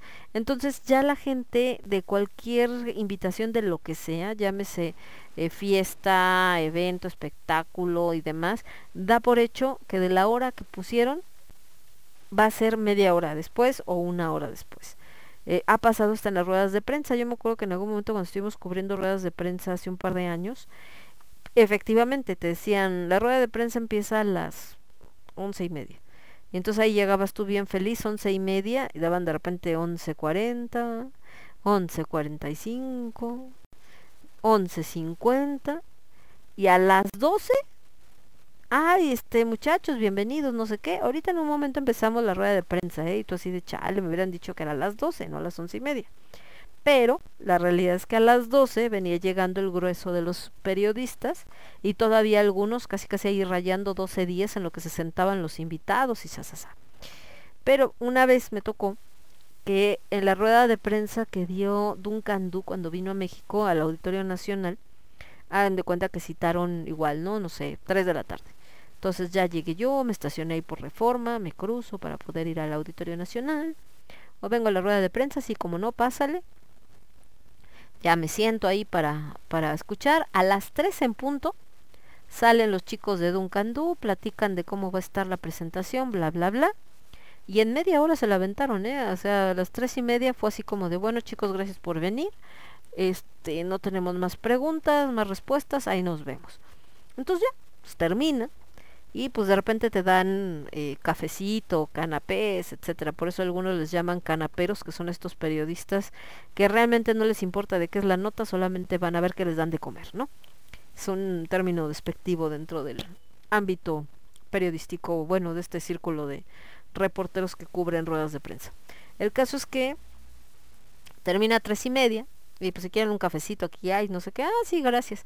Entonces nos estábamos sirviendo el café y de repente llega un cuate, ¿no? Ah, hola, ¿cómo están? Ah, bien, ¿y tú? ¿No? Está chido, no sé qué. Oye, ¿qué horas, este, ya, ya les dijeron a qué horas empieza la rueda de prensa? Y, ah, ya hasta acabó, carnal, ¿no? ¿Cómo que no sé qué? Pues sí, pues es que eran las tres. Pues ya sí, pero siempre dicen que a las tres, pero empieza después, ¿no? Pues ahora no. Sí empezó a tiempo. Y el tipo, hagan de cuenta que ofendidísimo, ¿eh? ¿Cómo se habían atrevido a empezar a las tres si la invitación decía a las tres? Y si la invitación decía a las tres es que era tres y media. Entonces, y de no, chavo. No nos confundamos. Damos por hecho que cuando nos ponen una hora es porque va a empezar un par de minutos o muchos minutos después, si no. Pero digo que esa es una muy mala costumbre. Entonces también en el teatro, pues te ve, tienes esa afectación, ¿no?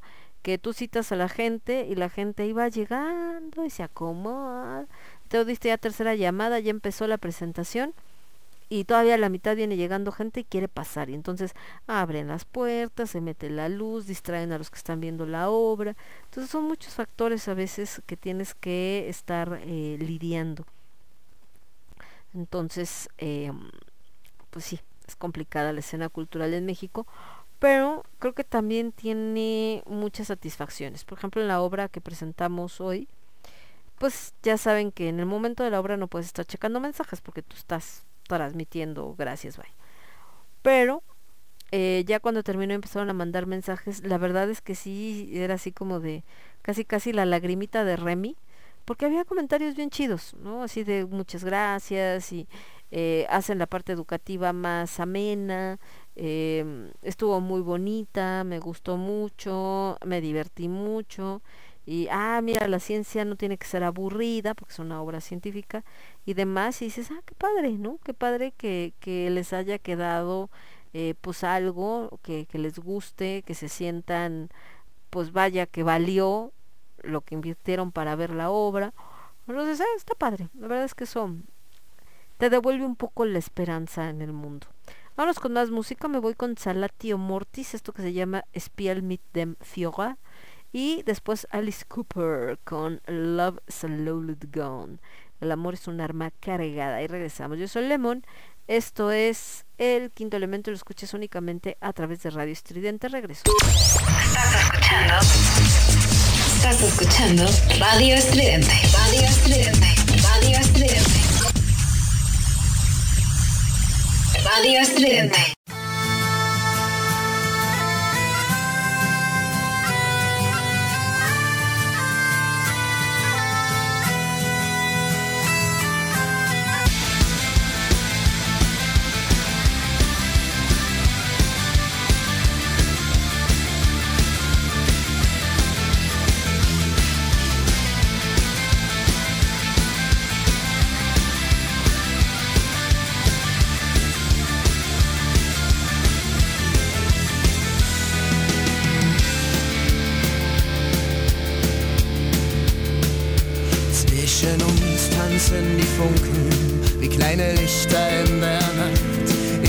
mich an dir betrunken, hab nicht lange nachgedacht. Mein Rasendherz beginnt zu flimmern.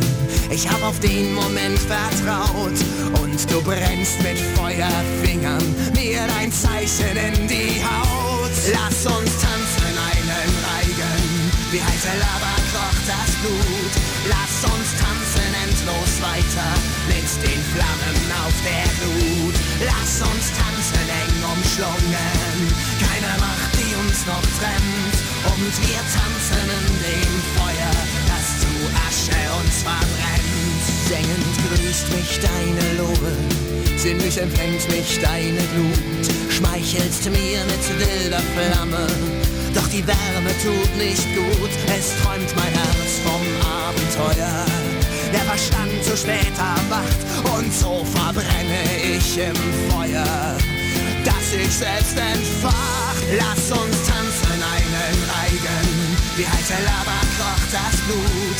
Lass uns tanzen endlos weiter mit den Flammen auf der Glut. Lass uns tanzen eng umschlungen, keine Macht, die uns noch trennt. Und wir tanzen in dem Feuer, das zu Asche uns verbrennt.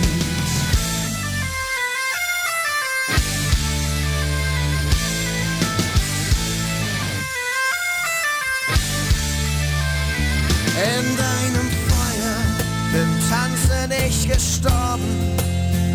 In wilder Nacht bin lustvoll ich verbrannt.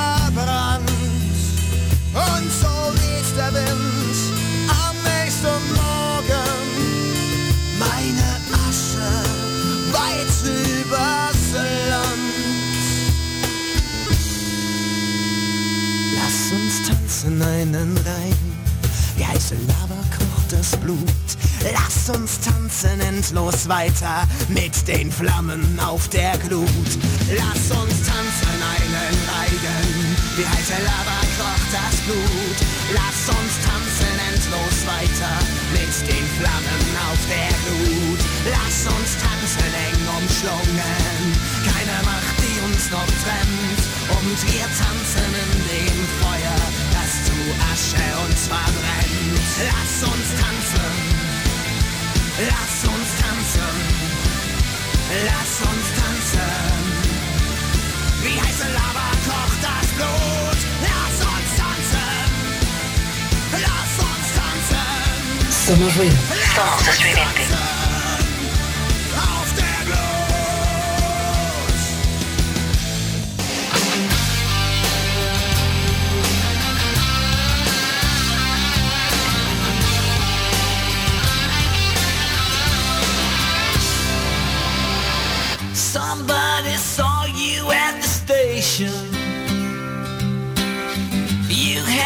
Suitcase in your hand. You didn't give no information. You walked off with another man.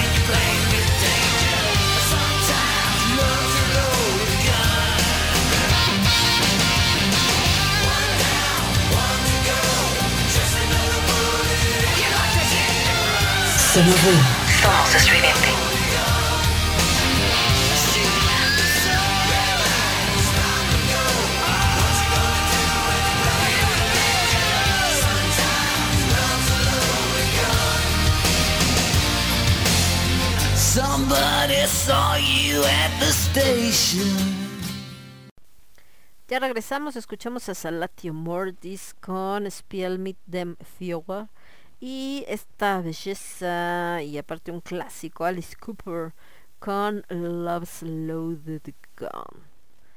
Entonces, eh, este, acá dice, ay, de verdad que mucha gente les digo que, ah, a propósito, les había platicado que hay un estreno para el, no sé si el día de mañana o el próximo lunes, dependiendo de lo que me digan, pero este vamos a tener, digo, mucha gente ya conoce Cornucopia 2.0, pero ahora va a estar también aquí en Radio Estridente, se va a transmitir al mismo tiempo que con eh, Metal Asylum Radio. eh, y dentro de lo que se hace en Cornucopia 2.0, eh, hablamos mucho de los temas de astrología. Está dedicado a todo lo que es el esoterismo, la magia, etcétera. En este caso, eh, pues la idea es ya poner los horóscopos, yo creo que semanales. Entonces, me acordé, ¿se acuerdan que habíamos platicado de que mm, eh, habíamos platicado este que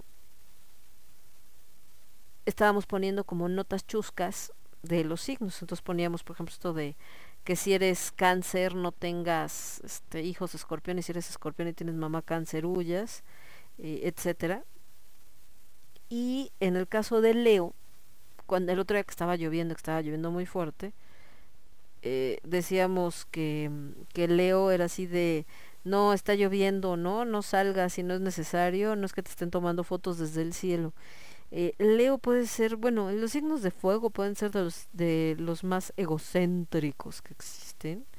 ¿Y qué significa egocéntricos? Que quieren que todo gire en torno a ellos, que todo gire a su alrededor y que solamente se satisfagan sus necesidades y los de los demás no importa, ¿no? O sea, es yo primero yo, luego yo, siempre yo y chale. También tiene por supuesto su lado positivo. O sea, no nada más es que sean egocéntricos y ya. A veces también dentro de esta parte eh, egocéntrica los lleva a, mm, em, a también tratar de ser como los que cuidan a todo mundo, ¿no? Como el tal cual el, el león de la manada o el jefe de la manada. Obviamente cada signo de fuego es diferente. Alguna vez platicábamos de que Aries es como el primer fuego, el más primitivo. Y después está eh, Leo, ¿no? que es el fuego de hogar. Y después tenemos el fuego trascendental, que es el de Sagitario. Eh, ¿Cuál es la diferencia? Que el fuego primitivo, ¿qué pasa cuando el fuego está desbocado así nomás, agarra parejo? Pues que puede quemar todo a su paso, porque es un fuego literal, digo, se puede ir gacho, pero es la neta, es un fuego que prende a lo güey, o sea, eh, calienta, pero también arrasa, quema, etcétera, entonces así como, ah, relax, mi chavo, ¿no? O mi chava. En el caso del fuego de hogar, pues es este fuego como de la de la fogata, donde de repente eh, puedes calentar el agua, la comidita, para dar de comer a todos, entonces como un eh, fuego muy muy social y muy de clan. Y en el caso del el fuego de Sagitario, que es este fuego eh, trascendental, lo que ya trascendió a las cosas más, pues digamos, eh, mundanas, ¿no? Por eso Sagitario es así como de, oh, don't worry, ¿no? Muy happy, o sea, todo así como, ah, chido, ah, no pasa nada, todo relax, ¿no? ¿En qué se preocupan? En cosas del mundo, pues no pasa nada. Entonces por eso ya está como más allá de la cuestión eh, terrenal. Pero pues eh, los tres son bastante egocéntricos porque pues así es el fuego, ¿no? Y bueno, de ahí ya platicaremos el lunes, ya que esté Cornucopia por acá también con Radio Estridente, ya estaremos platicando de estos temas y otras cosillas por ahí.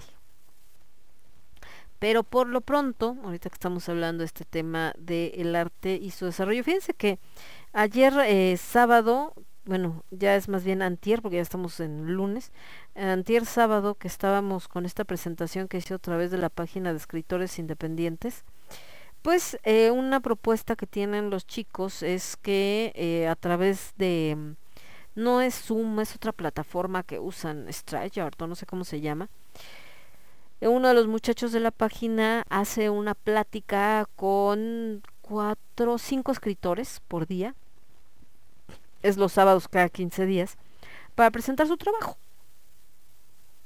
Y que la gente conozca, pues obviamente, eh, quienes están, eh, pues obviamente quienes, quienes están em, eh, pa- participando, de qué trabajo haces, compartiendo algo de sus letras y demás. Entonces yo vi la publicación de que si quieren participar, avísenme, no sé qué, dije, órale va. Entonces yo estuve este sábado 11 y había otro chico de Veracruz, que por cierto era del TEC de Monterrey y era la primera vez que sacaba un libro de cuentos, aunque es un poco más visual, es hasta donde entendí, es el- él es diseñador gráfico, y otro chico que también es escritor y él es de, ay, ¿de dónde era tú? Creo que allá del norte, no me acuerdo si de Sonora o una cosa. Bueno, de hecho el presentador que es el que era de Sonora y este muchacho no me acuerdo, pero creo que era del norte. Bueno, Ah, no es cierto, era de, porque me dijo que había ido Camaleón también a presentar la obra. Tlaxcala, de algo así, algún lugar así, no me acuerdo. No era Puebla, porque Camaleón va mucho a Puebla.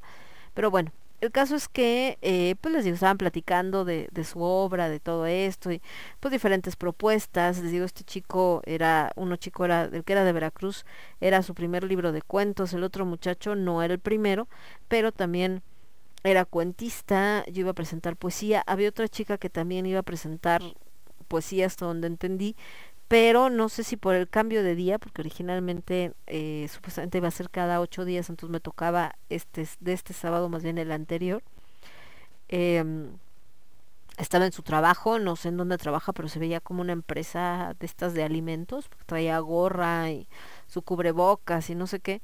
Y entonces era como de, espérenme, porque estoy en el trabajo, no sé qué, y ahorita les platico. Entonces ya se conecta, empieza a leer su texto, pero sabemos que la señal, sobre todo si no estás en un lugar donde hay internet, si andas al aire libre, etcétera, se vuelve un poco inestable, entonces se congeló a la mitad, ya no pudo regresar. Y otra chica que había tenido no sé qué bronca y entonces no, no participó, ¿no? Entonces estaban nada más nosotros, nosotros tres. Entonces les digo, ves, eh, pues por lo que platicaban los muchachos, propuestas muy interesantes, eh, bastante mm, eh, llamativas, pero pues sí te da tristeza de repente ver que el video lo están viendo tres personas, ¿no? Y dices, ah, chale. Entonces, eh, pero cuando sale el video, como decían, el video de un profesor explicando matemáticas gratis y matemáticas complicadas y temas bien interesantes tiene 10 vistas o 10 personas conectadas viendo y en otro video donde está una rata disecada durmiendo hay 3 millones de personas viéndolo entonces es como ah, son cosas que a veces cuesta mucho trabajo eh, entender o tratar de buscarle la pues vaya, no sé, como el sentido, el sentido común, pero pues como alguna vez decíamos, el sentido común es el menos común de los sentidos. De este lado, déjenme ver por acá, ¿qué dice por acá? No, esta es otra cosa. Eh, em, ok. No, nada más. Por acá estaba viendo otros comentarios. Oh, mm, mm, mm. Entonces, bueno, ¿qué te digo? A veces se dan ese tipo de situaciones, mi querido Cas. Estaba leyendo lo que me estaba platicando casi. Y, em, ¿cuál es el tema entonces que podemos hacer? Perdón. El buen Gallardo Nada, que es maestro de primaria y kinder, de repente sube sus anécdotas, él es escritor también, él escribe sus anécdotas de con los niños, con los de kinder, que es muy divertido. Y el otro día decía que estaba dando un taller de lectura, si mal no recuerdo, a los niños de sexto de primaria. Y entonces que les preguntó, ¿no? A los niños, bueno, ¿cuál es el último libro que leyeron? Y fue así literal de cri cri, cri cri, porque resulta que nadie se acordaba de ningún libro. Y entonces esto, pues sí, nos hace pensar en, ah, qué mala onda, no se les fomenta la lectura y todo.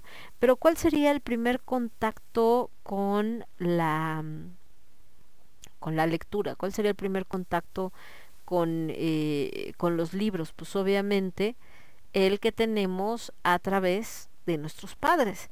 Si nosotros vemos que nuestros papás están pegados al celular o a la tele y que pues no agarran un libro ni en defensa propia, como de dónde carambas te van a nacer así instintivamente, o sea, sí llega a pasar, pero es como uno en tres millones, instintivamente las ganas de agarrar un libro, o sea, tienes que tener de algún modo pues el ejemplo o al menos la cosquillita, ¿no? De ver que tu familia pues también lee, también eh, se interesa por un libro y todo, para entonces tú también acercarte. Pero si resulta que ves que tu familia, pues los libros es así como, ¿y eso qué es, no? No existe, ¿para qué sirven? Sirven para prender fuego o alguna cosa por el estilo, pues nunca te va a llamar la atención la, la, la lectura, ¿no? O al menos no tan fácilmente vas a tener esta parte de que te, te, te llame la atención o que quieras leer un libro. Hay veces que llegas de manera fortuita a los libros. Te lo presta un amigo, te lo dejaron en la escuela, etcétera, y empiezas a leer alguna historia apasionante y te atrapa de tal manera que de ahí te sigues, ¿no? Eh, yo un- una anécdota que recuerdo con, con esto, y luego por ejemplo, hay géneros que es un poquito más complicado que la gente de por sí diga, ah, yo lo quiero leer, la poesía es uno de ellos. Me acuerdo mucho de en algún evento estos de, creo que no me si fue el picnic gótico o no, fue un Alterarte Fest, que eh, nos tocó compartir parte de nuestros poemas, ¿no? Y eh, pues estaba yo ahí, también tenía un puestecito donde vendíamos la joyería y todo. Y de repente un chico se acerca y me dice, oye, quiero un libro de, de lo que leíste. Ah, sí, claro, mira, tengo este, este y este. Y me decía, dices que, mira, la verdad, a mí me gusta leer, pero no me gusta la poesía. O sea, nunca he comprado un libro de poesía, no me llama la atención, ni mucho menos, pero ahorita con lo que leíste me gustó. Entonces, este va a ser mi primer libro de poesía y dices, ah, qué chido, ¿no? O en esos mismos eventos también, o no me acuerdo si se fue en el picnic gótico, se acerca un chavo y me dice, oye, este, ¿vendes tu libro? No, que sí, que tanto, ¿no? Ah, bueno, es que te lo quiero comprar, es para ella. Y llevaba una niña como de unos nueve años, una cosa así. Me dice, es que le gustó lo que leíste y entonces me dijo que si le compraba tu libro y pues sí. Y yo así de, ¡guárale! Entonces, finalmente es eso, es el ejemplo. Si los niños no ven que los papás los llevan a tipo de eventos donde hay gente leyendo, ya sea, no, obviamente poesía es onda más acá, pero eh, que no tan fácil va a ser hacer, pues, digo, hay sorpresas como esta que les digo, pero no es algo que también los niños digan, ay, hoy amanecí con ganas de poesía, es difícil, ¿no? Pero los cuentos, hay un montón de cuentistas, hay un montón de historias interesantes y em, desde esta acción que sacan mucho en las películas, pero que en la vida real como se ha ido perdiendo, que son los papás leyéndoles cuentos a los niños para que se duerman. ¿Por qué? Porque ahora ya es más fácil, ay, ponle poco yo, ¿no? O ponle no sé quién, o sea, poner cosas en la tele para que el niño las vea, se distraiga y se duerma, pero pues no en un libro. Entonces, de ahí de repente ya cuando están más grandes y dicen, es que a mi hijo no le gusta leer, es que no le llaman la atención los libros y que no sé qué, pues como carambas les van a llamar la atención los libros si tú en lugar de, leerle o en lugar de ver de verte leer o en lugar de que les des un libro o algo lo único que haces es ponerles la tele o la tablet o el celular. Y dice por acá mi querido Cas que dice esos puestitos donde siempre nos llovía. Ya sé Cas de repente en el alterarte siempre era así como de ay el aguacero ya no hallábamos dónde meternos y dice, lo de la niña también fue en un alterarte, dice, fui testigo. Ah, muchas gracias, Micas, es que no me acordaba en cuál de los, en cuál de los dos. Pero les digo, finalmente sucede, pues sí, pero tienes que andarlos buscando, son así como garbanzo de a libra. Y em, pues viene desde ahí. Entonces también muchas cosas que ahorita se están eh, quejando, ¿no? De que, ay, no, es que eh, este, la gente que este, los maestros no quieren ayudar y no les enseñan a los niños. Espérense, pues es que es un conjunto, ¿no? O sea, los maestros están para enseñar eh, ciertas cosas, pero eso no quiere decir que sea lo único. Entonces, si tú como papá tampoco fomentas eh, ciertos eh, valores o ciertas cosas en, en tus hijos, pues de la nada no se aprenden, ¿no? No son magia. Entonces, eh, y ese, es el otro tema que les digo que a veces mucha gente como que no tiene consciente. Nos vamos a ir con un poco más de música. Espérenme, por acá estoy. Me voy a ir, escuchamos a Alice Cooper. Nos vamos a ir con Ágora. Hace rato alguien preguntaba algo de que banda de rock mexicana o no sé qué, y varios ponían Ágora. Vamos con Ágora. De Ágora me voy a ir con esto que se llama Ansiedad. no, se llama Ansiedad.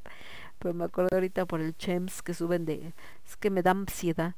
Y después de Ágora con Ansiedad, nos vamos con otra banda que ya no existe, pero era muy buena. Mucha gente extraña, que es After Forever. Eva, Ava, hablando también de Nightwish, pues la nueva cantante de, de Nightwish es justamente la señorita que salió de aquí de After Forever. De After Forever nos vamos a ir con esto que se llama Free of Doubt. Y regreso con ustedes en un segundito. Yo soy Lemon, esto es el quinto elemento y lo escuchas únicamente a través de Radio Estridente. Volvemos. Somos ruido. Somos estridente. Somos estridente.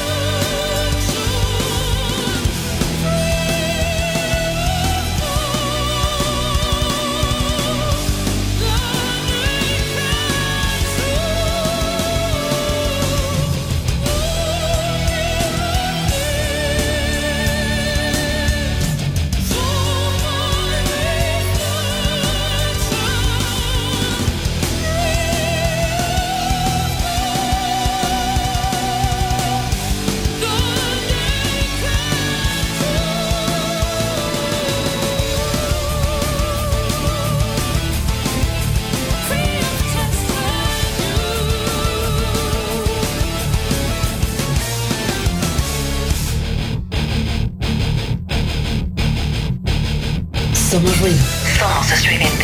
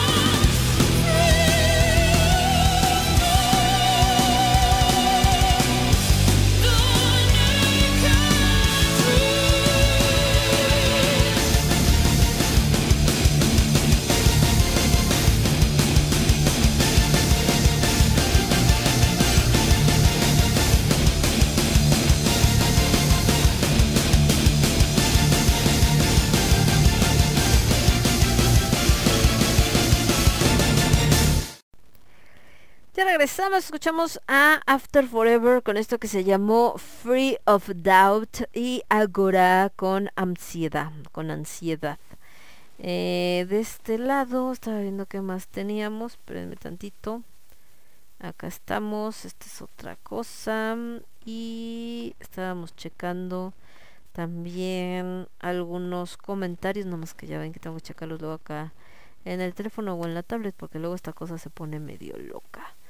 Em, de este lado nos decía el niño Cas, ¿dónde está el niño Cas? Aquí está. Dice, pues puse lo de una visita guiada en el Panteón de San Fernando y creí que no le iban a hacer caso y ya varios se anotaron. Ah, qué bueno, Cas. Eso también, ¿no? Algo que ha hecho que se pierdan ciertos eh, monumentos eh, culturales en la Ciudad de México, independientemente de todo este rollo, ya saben, de los cambios y un montón de cosas y todo esto que ahora traen el rollo con lo de la estatua de Colón, etcétera, es que eh, pues la gente ya no lo ve eh, como es, ¿no? O sea, es decir, no lo ve como un monumento histórico, como un lugar que tiene mucho que contar, sino es, ay, no hay que quitarlo porque aquí vamos a construir unos departamentos bien chidos y bien modernos. Afortunadamente, como que ya eh, muchos chicos, sobre todo jóvenes, están apreciando más lo clásico que, que otra cosa. Em, ¿Por qué lo digo? Porque de repente hubo un, un boom de todos vamos a ser bien modernos, todos vamos a ser bien este globales, ¿no? Porque ya este buscamos casas modernas como las que hay en Estados Unidos y el mismo Estados Unidos ya no quiere casas como las que ellos construyen porque se dieron cuenta de que pues no duran, o sea, se caen a la primera de cambio o de repente este explotan, ¿no? Porque em, de repente explotan como esto que pasó con eh, con este problema que hubo con el gas y que volaron los vidrios y parte de los balcones y todo y que les leía justo la crónica que hacía el maestro Sergio Briseño que era por el tema de, mm, de, mm, que pues que no habían tenido como que una construcción muy adecuada, que ellos les había tocado al final ver eh, esta parte de eh, donde estaban rellenando casi casi con unicel y estaban poniendo no sé qué, y entonces decías, oye, eh, pues ok, la vas a hacer así porque va a salir muy, muy, este, más barata, pues está bien, ¿no? Adelante. Pero si resulta que, que la vas a poner porque eh, o sea, aparte que la pones así, que es material barato, que no sé qué, la vas a vender en 4 millones de pesos, un departamento aparte, mini departamento, porque parte de lo que decía era eso, que em, estaban así de que no te podías ni mover, que tienes que caminar de ladito para poder pasar. Y esta tendencia la empezamos a encontrar mucho en varios edificios modernos, en zonas que que anteriormente eran como más clásicas, venden estas casas maravillosas de piedra, súper resistentes, eh, adornadas y todo, y es, ay, no, qué desperdicio, porque es una casa nomás para una familia, mejor la tiramos, hacemos un edificio y ah, sí, aquí ya caben 50 familias, ¿no? Ah, pero eso también tiene que ver con el crecimiento desmedido de la Ciudad de México, igual que lo que pasó con el desgajamiento del cerro en Tlanepantla, que hay tanta gente ya viviendo en el Estado de México, en el DF, o sea, todo lo que se conoce como, bueno, en la Ciudad de México, no DF, todo lo que se conoce como zona metropolitana, que la vivienda actual es insuficiente. Entonces las inmobiliarias pues todo el tiempo están a la casa de estos eh, de estas casas que venden, aunque sean antiguas, lo que sea, les vale, y lo único que quieren es tirarlas para poder construir estos multifamiliares, a veces realmente impresionantes de tamaño, donde pues lo último que importa es la seguridad, ¿no? Porque pues recordando que México es un país eh, sísmico, pues de repente tener eh, tener esta eh, estos edificios tan enquelenques o que no tienen una resistencia vi- en la Ciudad de México pues lo único que sucede es que al primer temblor pues empieza a resquebrajar cosa que también pasó en el temblor del 2017, que encontramos que con con, con que los edificios que más se cayeron durante este temblor eh, fue justamente estos edificios nuevos que estaban eh, pues dañados, este, bueno, que se dañaron fácilmente porque no tenían la resistencia necesaria, ¿no? Y estos les digo, como tipo multifamiliares que de repente se hicieron enormes, donde tienen 10, 15 pisos y que dices, no manches, no, bueno, 10, 15 pisos, ajá, no, muchos más, ¿no? 30, 40, y que te quedas pensando, pues en un temblor y yo vivo en el piso 30, ¿cómo carambas bajas? No alcanzas a bajar, ¿no? O sea, no, ya ni para qué te mueves. O sea, no, no hay modo, no vas a llegar. Si aquí, que es un edificio de cuatro pisos, cuando de repente suena la alarma sísmica y te tienes que bajar corriendo, pues no es como que bajes en dos segundos, pues no, si te tardas, ¿no? O sea, obviamente no te tardas un minuto tampoco, pero no es como luego, luego, no es como que abres la puerta y ya saliste a la calle, ¿no? Tienes que bajar escaleras y todo. Entonces, de verdad es como, híjole, no sé, bastante complicado.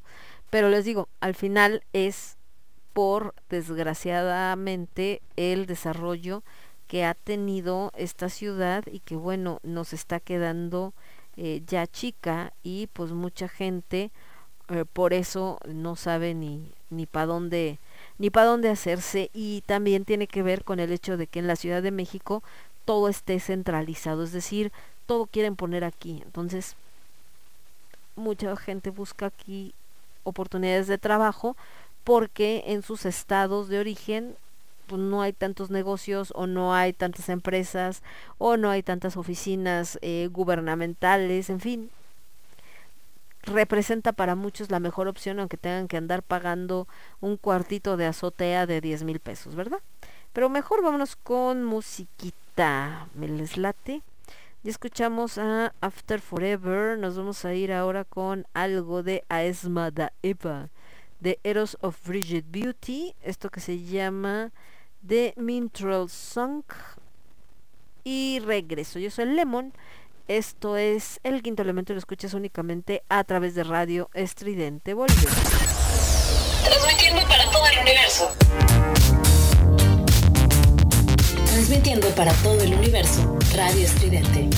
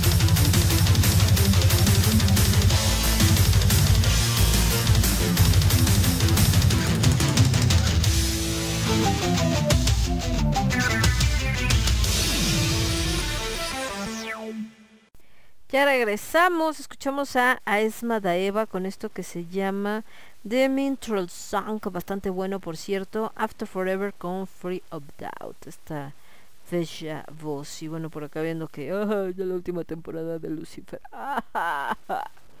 En notas de bandas mexicanas, la banda mexicana Fugata va a estar estrenando material discográfico. Y bueno, por acá eh, van a estar presentando también los señores de Fugata. Esto, mm, estamos viendo unas páginas que dicen por acá, de este lado, así, un tema que se llama... Dice, Fugata anuncian la salida de su próximo disco y lanzan un tema adelan- adelanto sorprendente. La reconocida banda mexicana de Symphonic Power Metal, Fogata, estrena el video oficial de su tema Beyond the Light, adelanto de su próximo tercer álbum de estudio titulado como The Darkest Planet, el cual será estrenado el 17 de noviembre vía Shaman Records. Shaman Records, pues una de las que más de repente trata este pues bandas nacionales, propuestas y demás, ¿no?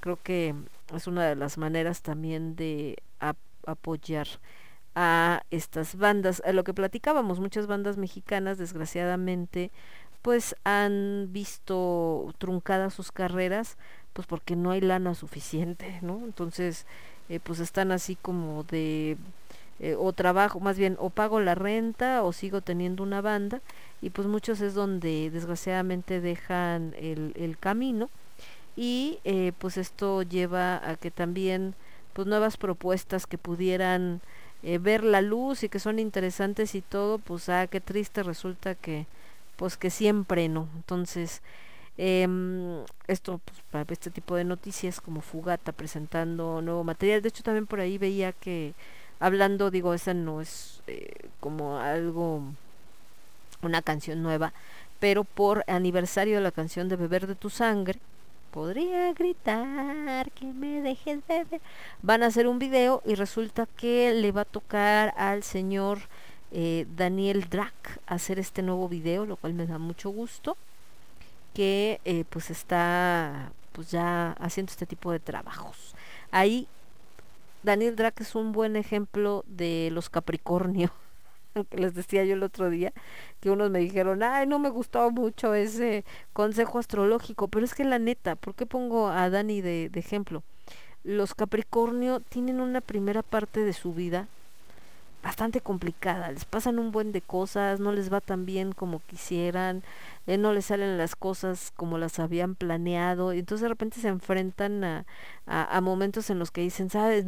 Así como el meme, ya, güey, neta, ya, ah, güey, pero la segunda parte de su vida les empieza a ir muy bien, ¿no? Ya después, pues, como la cabra, después de que todo esto que te costó subir la pinchurrienta montaña y te raspaste y te caíste y todo, entonces ahorita estoy viendo esa otra parte en la vida de Daniel como Capricornio, que le empiezan a salir cosas bastante interesantes. Obviamente no es de la nada, no es magia, es por su arduo trabajo, pero no quiere decir que antes no trabajaban, siempre han trabajado, pero hasta ahorita están como cosechando esos éxitos. Pero bueno, en fin. Les decía con estos chicos de Fugata que sale el 17 de noviembre el disco. Dice que un poco más de dos años de su último lanzamiento que fue Tales of a New Century. Y eh, regresan en este 2021 con este single que se llama Beyond the Light y que mm, está disponible en las principales plataformas digitales de música. Ellos son de Guadalajara, los señores de Fugata se formaron en el 2006. Tienen dos discos de estudio, Mr. Kingdom del 2011 y Tales of a New Century 2019, lo que les decía, a veces hay un espacio muy largo entre un disco y otro por las situaciones. Y mm, ahí está. me voy a ir, por supuesto, con esta, aprovechando esto que estamos hablando de Fugata, con esta sección que yo sé que el buen Cass ama y adora, por supuesto. No sé si la señorita Rose todavía ande por ahí, porque no sé si le ha tocado eh, ahora que nos ha vuelto a escuchar esta sección de lo nuevo, lo rudo y lo absurdo, ¿no? Que tiene unas joyas de repente. como, "Ah, tss". Entonces, en la parte de lo nuevo, justamente me voy a ir con los chicos de Fugata y este nuevo material que mencionaban, este disco, digo, este video que se acaba de estrenar, Beyond the Light. Se llama, se llama Beyond the Light, espérate. Sí, Beyond the Light. Y después nos vamos a ir con algo que también es nuevo, pero entraría en lo rudo, que es de la última rola de los señores de Hypocrisy, esto que se llama Chemical Whore. Y en lo absurdo, no, hombre, me encontré unas joyas. No están ustedes para saberlo, pero yo sí para contárselos, que están así de, bueno, no hay ni a cuál irle, con eso les pongo. Entonces, así está el asunto. Y nos vamos, por supuesto, con esta belleza de sección que tenía un par de mm, semanas que había estado, que estaba buscando material, por eso no les había puesto. Tenía un par de semanas que estábamos así como perdidos y que no, nomás no lo podíamos poner, pero ya, ya regresó, ya está aquí, señores. Lo nuevo, lo rudo y lo absurdo. Yo soy Lemón, esto es el quinto elemento, lo escuchas únicamente a través de Radio Estridente. Regreso. Estás escuchando Radio Estridente.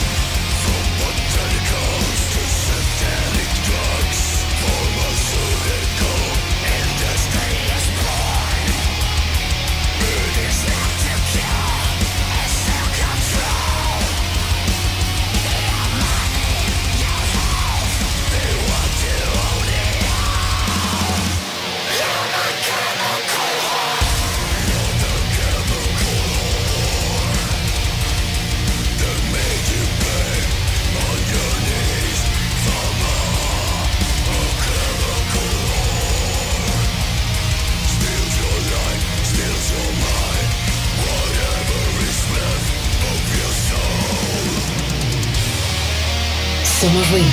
Somos estridente.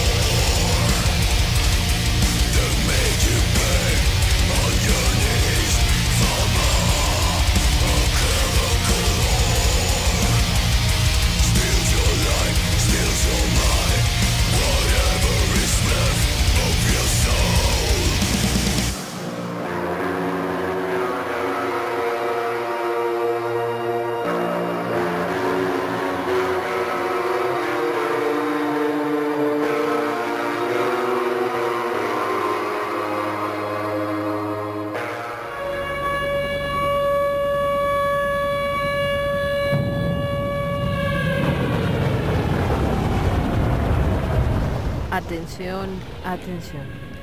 La rola que escucharás a continuación puede ser perjudicial para la salud y no es apta para metaleros cardíacos. No nos hacemos responsables por daños auditivos permanentes. El quinto elemento presenta el absurdo.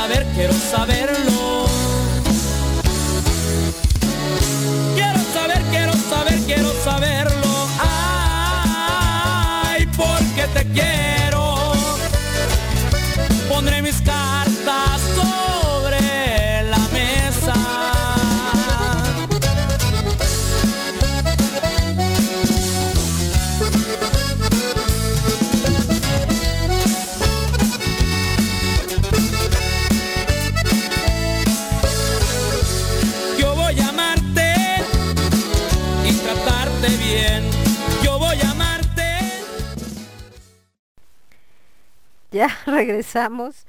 Escuchamos esta sección que es lo nuevo, lo rudo y lo absurdo.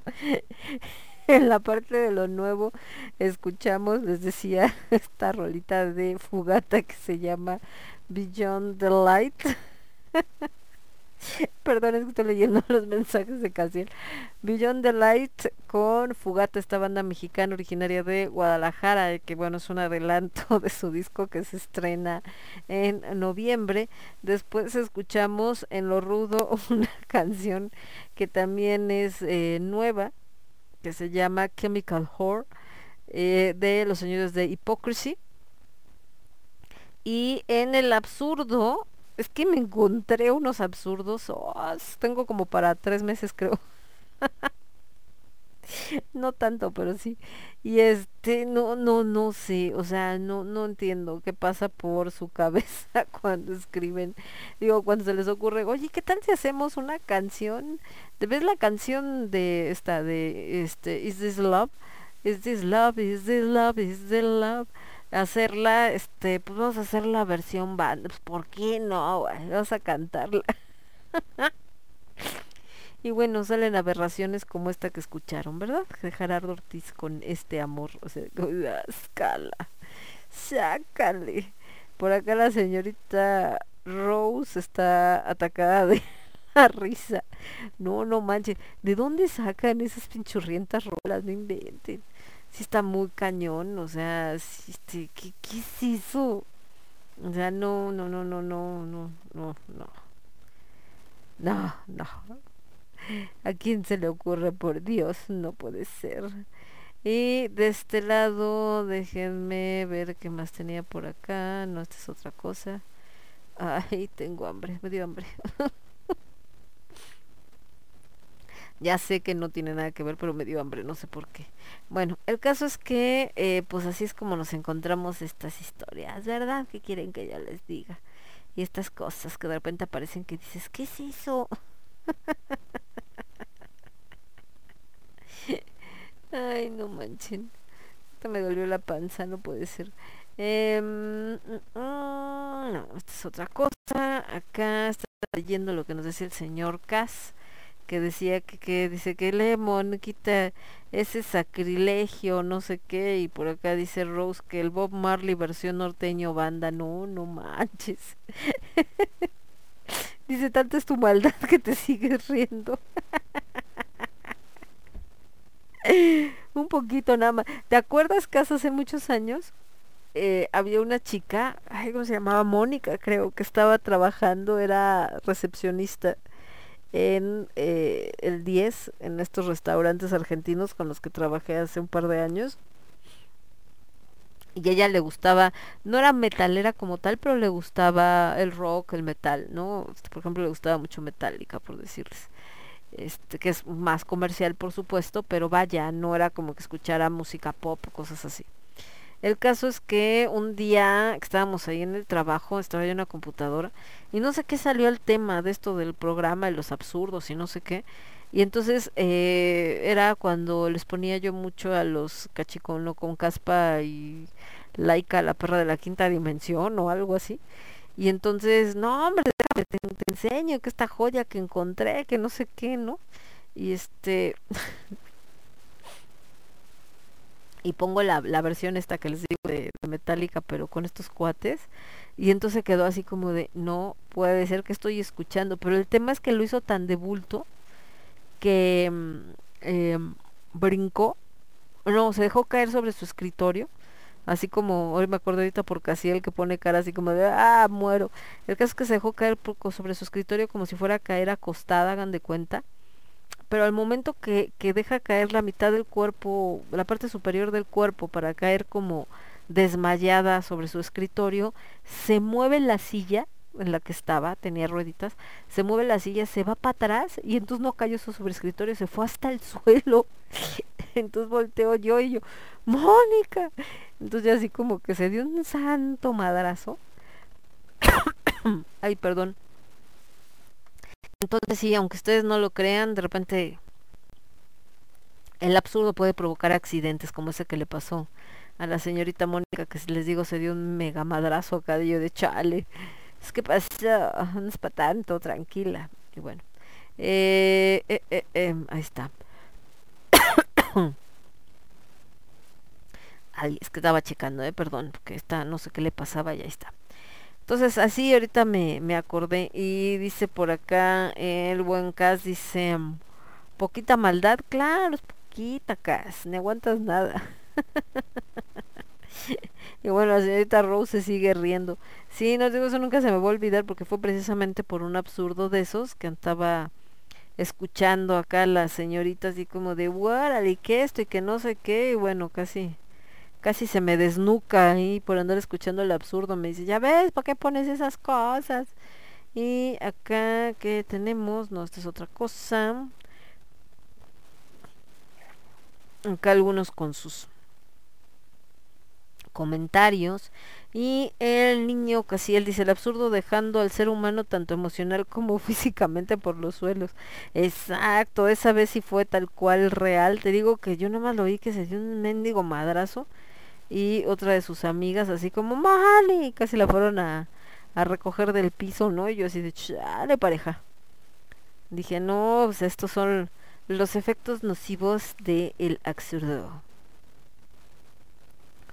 Ah, acá, ¿qué más tenemos? No, esta es otra cosa. Ah, entonces, las broncas, les decía que, digo, ese es tema como para programa de mañana, para Cornucopia 2.0, pero sí hay todo un asunto con, con esto de, de las broncas, ¿no? Que se agarran del chongo en Facebook por de repente cosas que piensan y por cosas acá con este, no, es que tú me dijiste, no, es que tú no sé qué, no, y, y es que usted, y ahorita que se están peleando entre los pro vida, con los eh, que están a favor del aborto, con los que son de derecha, con los que son de izquierda, con, ay no, ya, de repente es así como de, neta, ya, ahí muere, bye, gracias, ya, basta. Ya desesperan esto de que todos sean peleas y todo sea falta de empatía y demás. Pero en fin. Regresando con esto que decíamos y que justo esta pregunta de que em, si el arte tiene esperanza, yo les podría decir que hay momentos, o sea, se los pongo así. En esta semana justamente que pasó, tuve un momento, eh, es que no, no me gusta decirle momento de crisis porque la neta no llego yo tampoco a esos grados, o sea, para gente que efectivamente padece temas de, de ataques de ansiedad, que padece eh, depresión clínica y todo, pues sería una falta de respeto yo decir, ay, me dio una crisis, porque pues no, ¿no?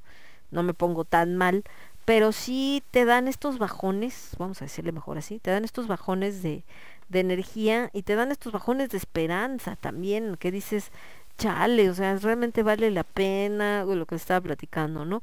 Si nada más la gente es como que, ay, el que sale en la tele, ay, el no sé qué tanto, ay, y dices, ah, ya, ¿no? Ya mejor voy a vender chicles o a ver qué hago y todo.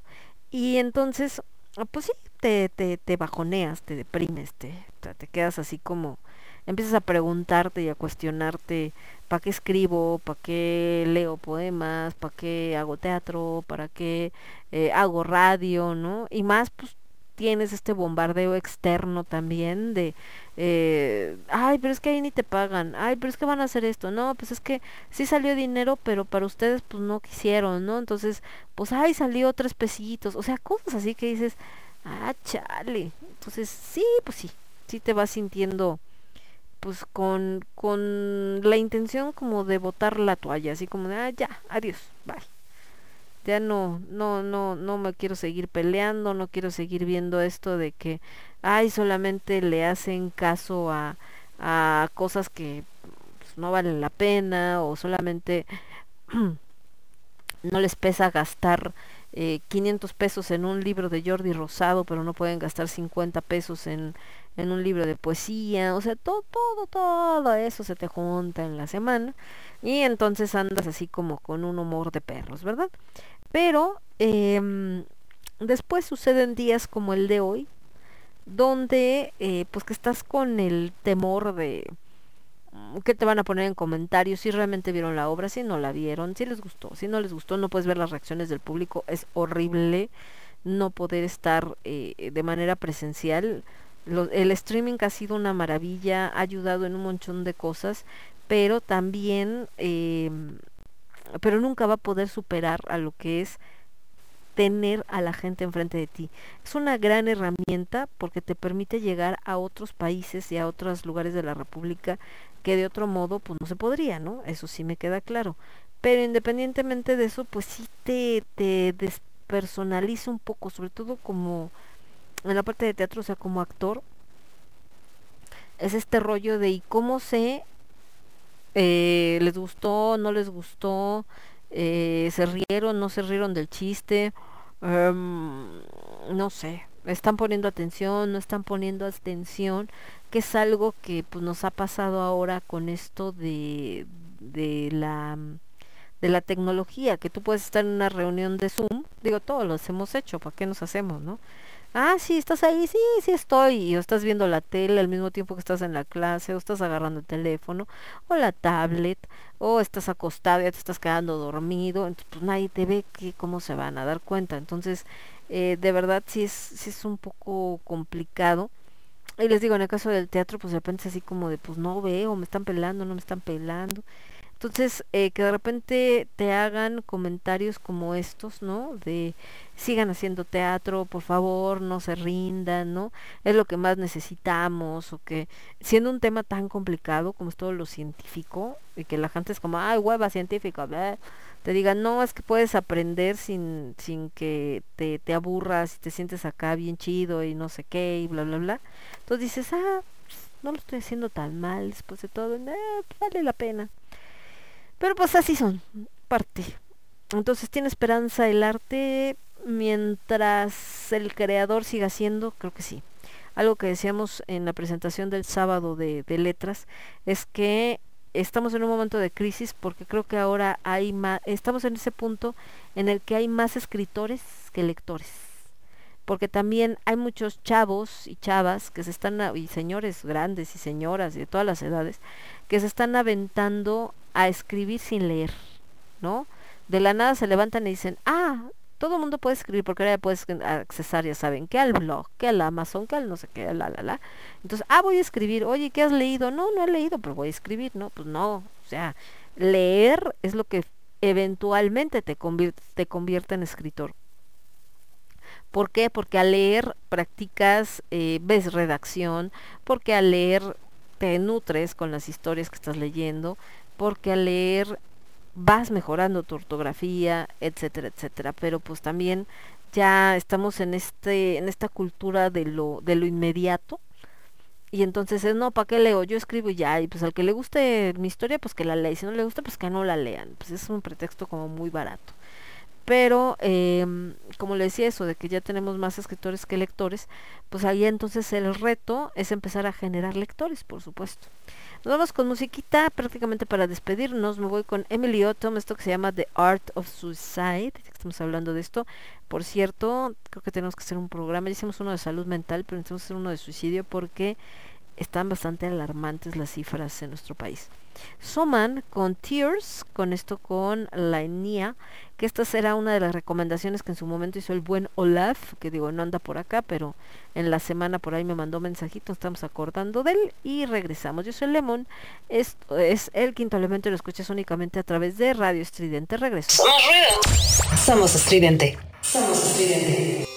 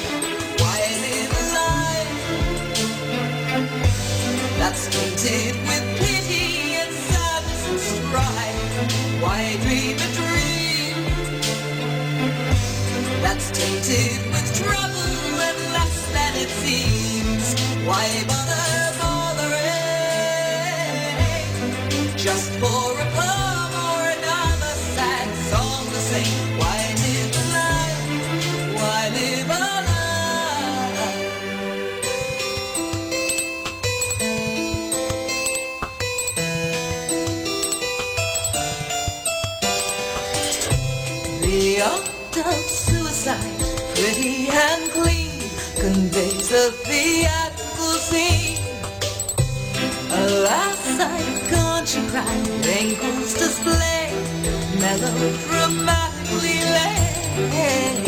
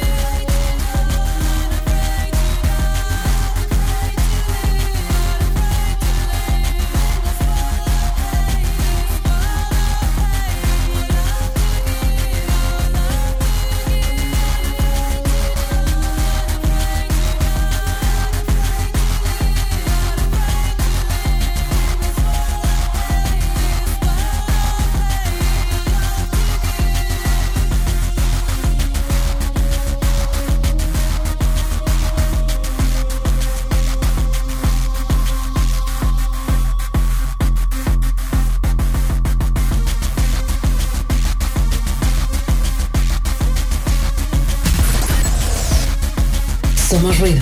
Somos estridente.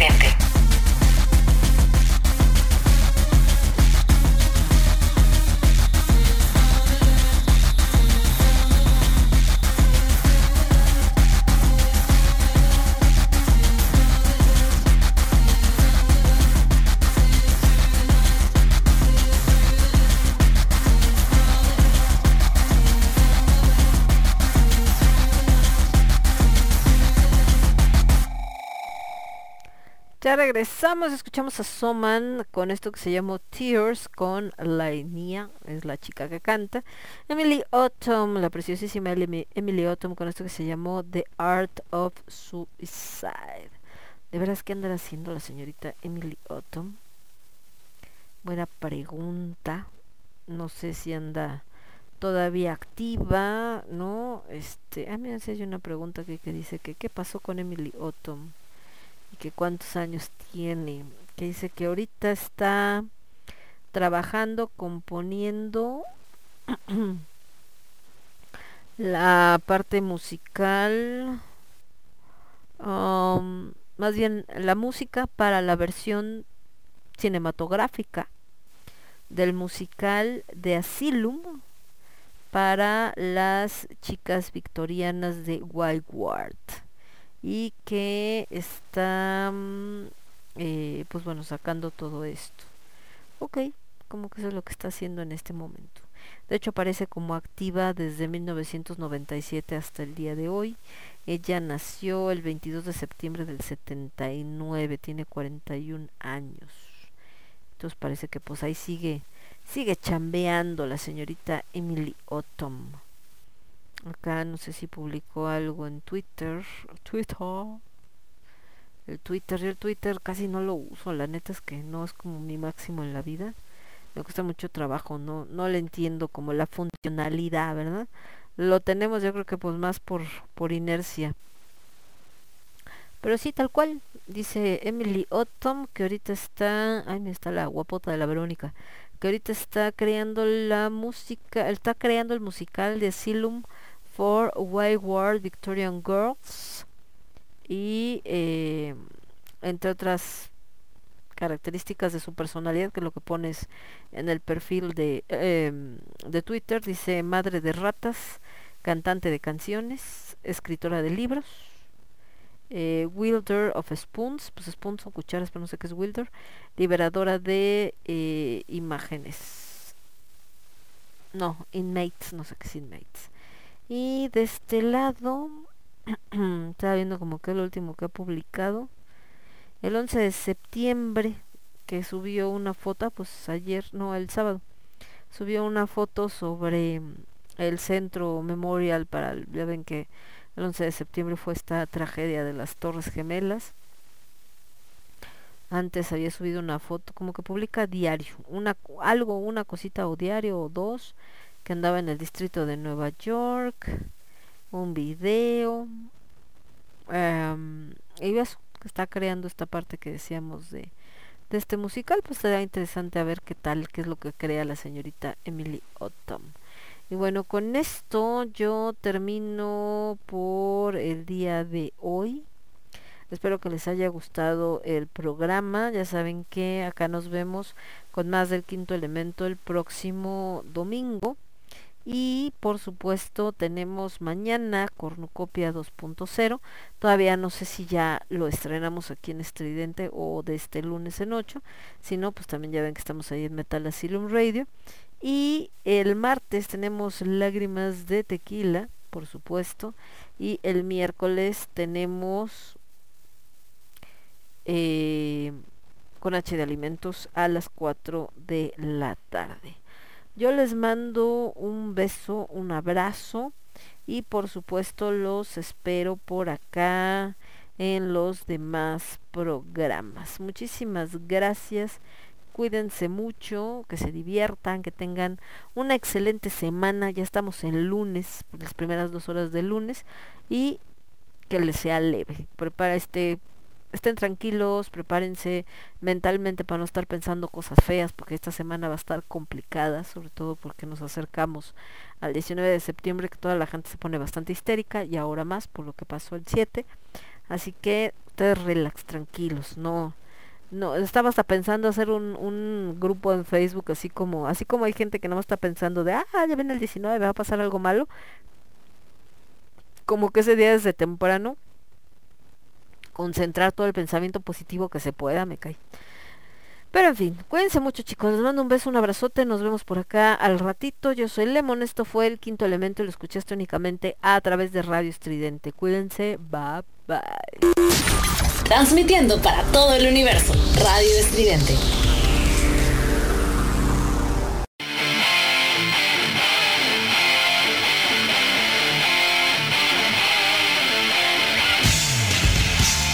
Somos ruido. Somos estridente.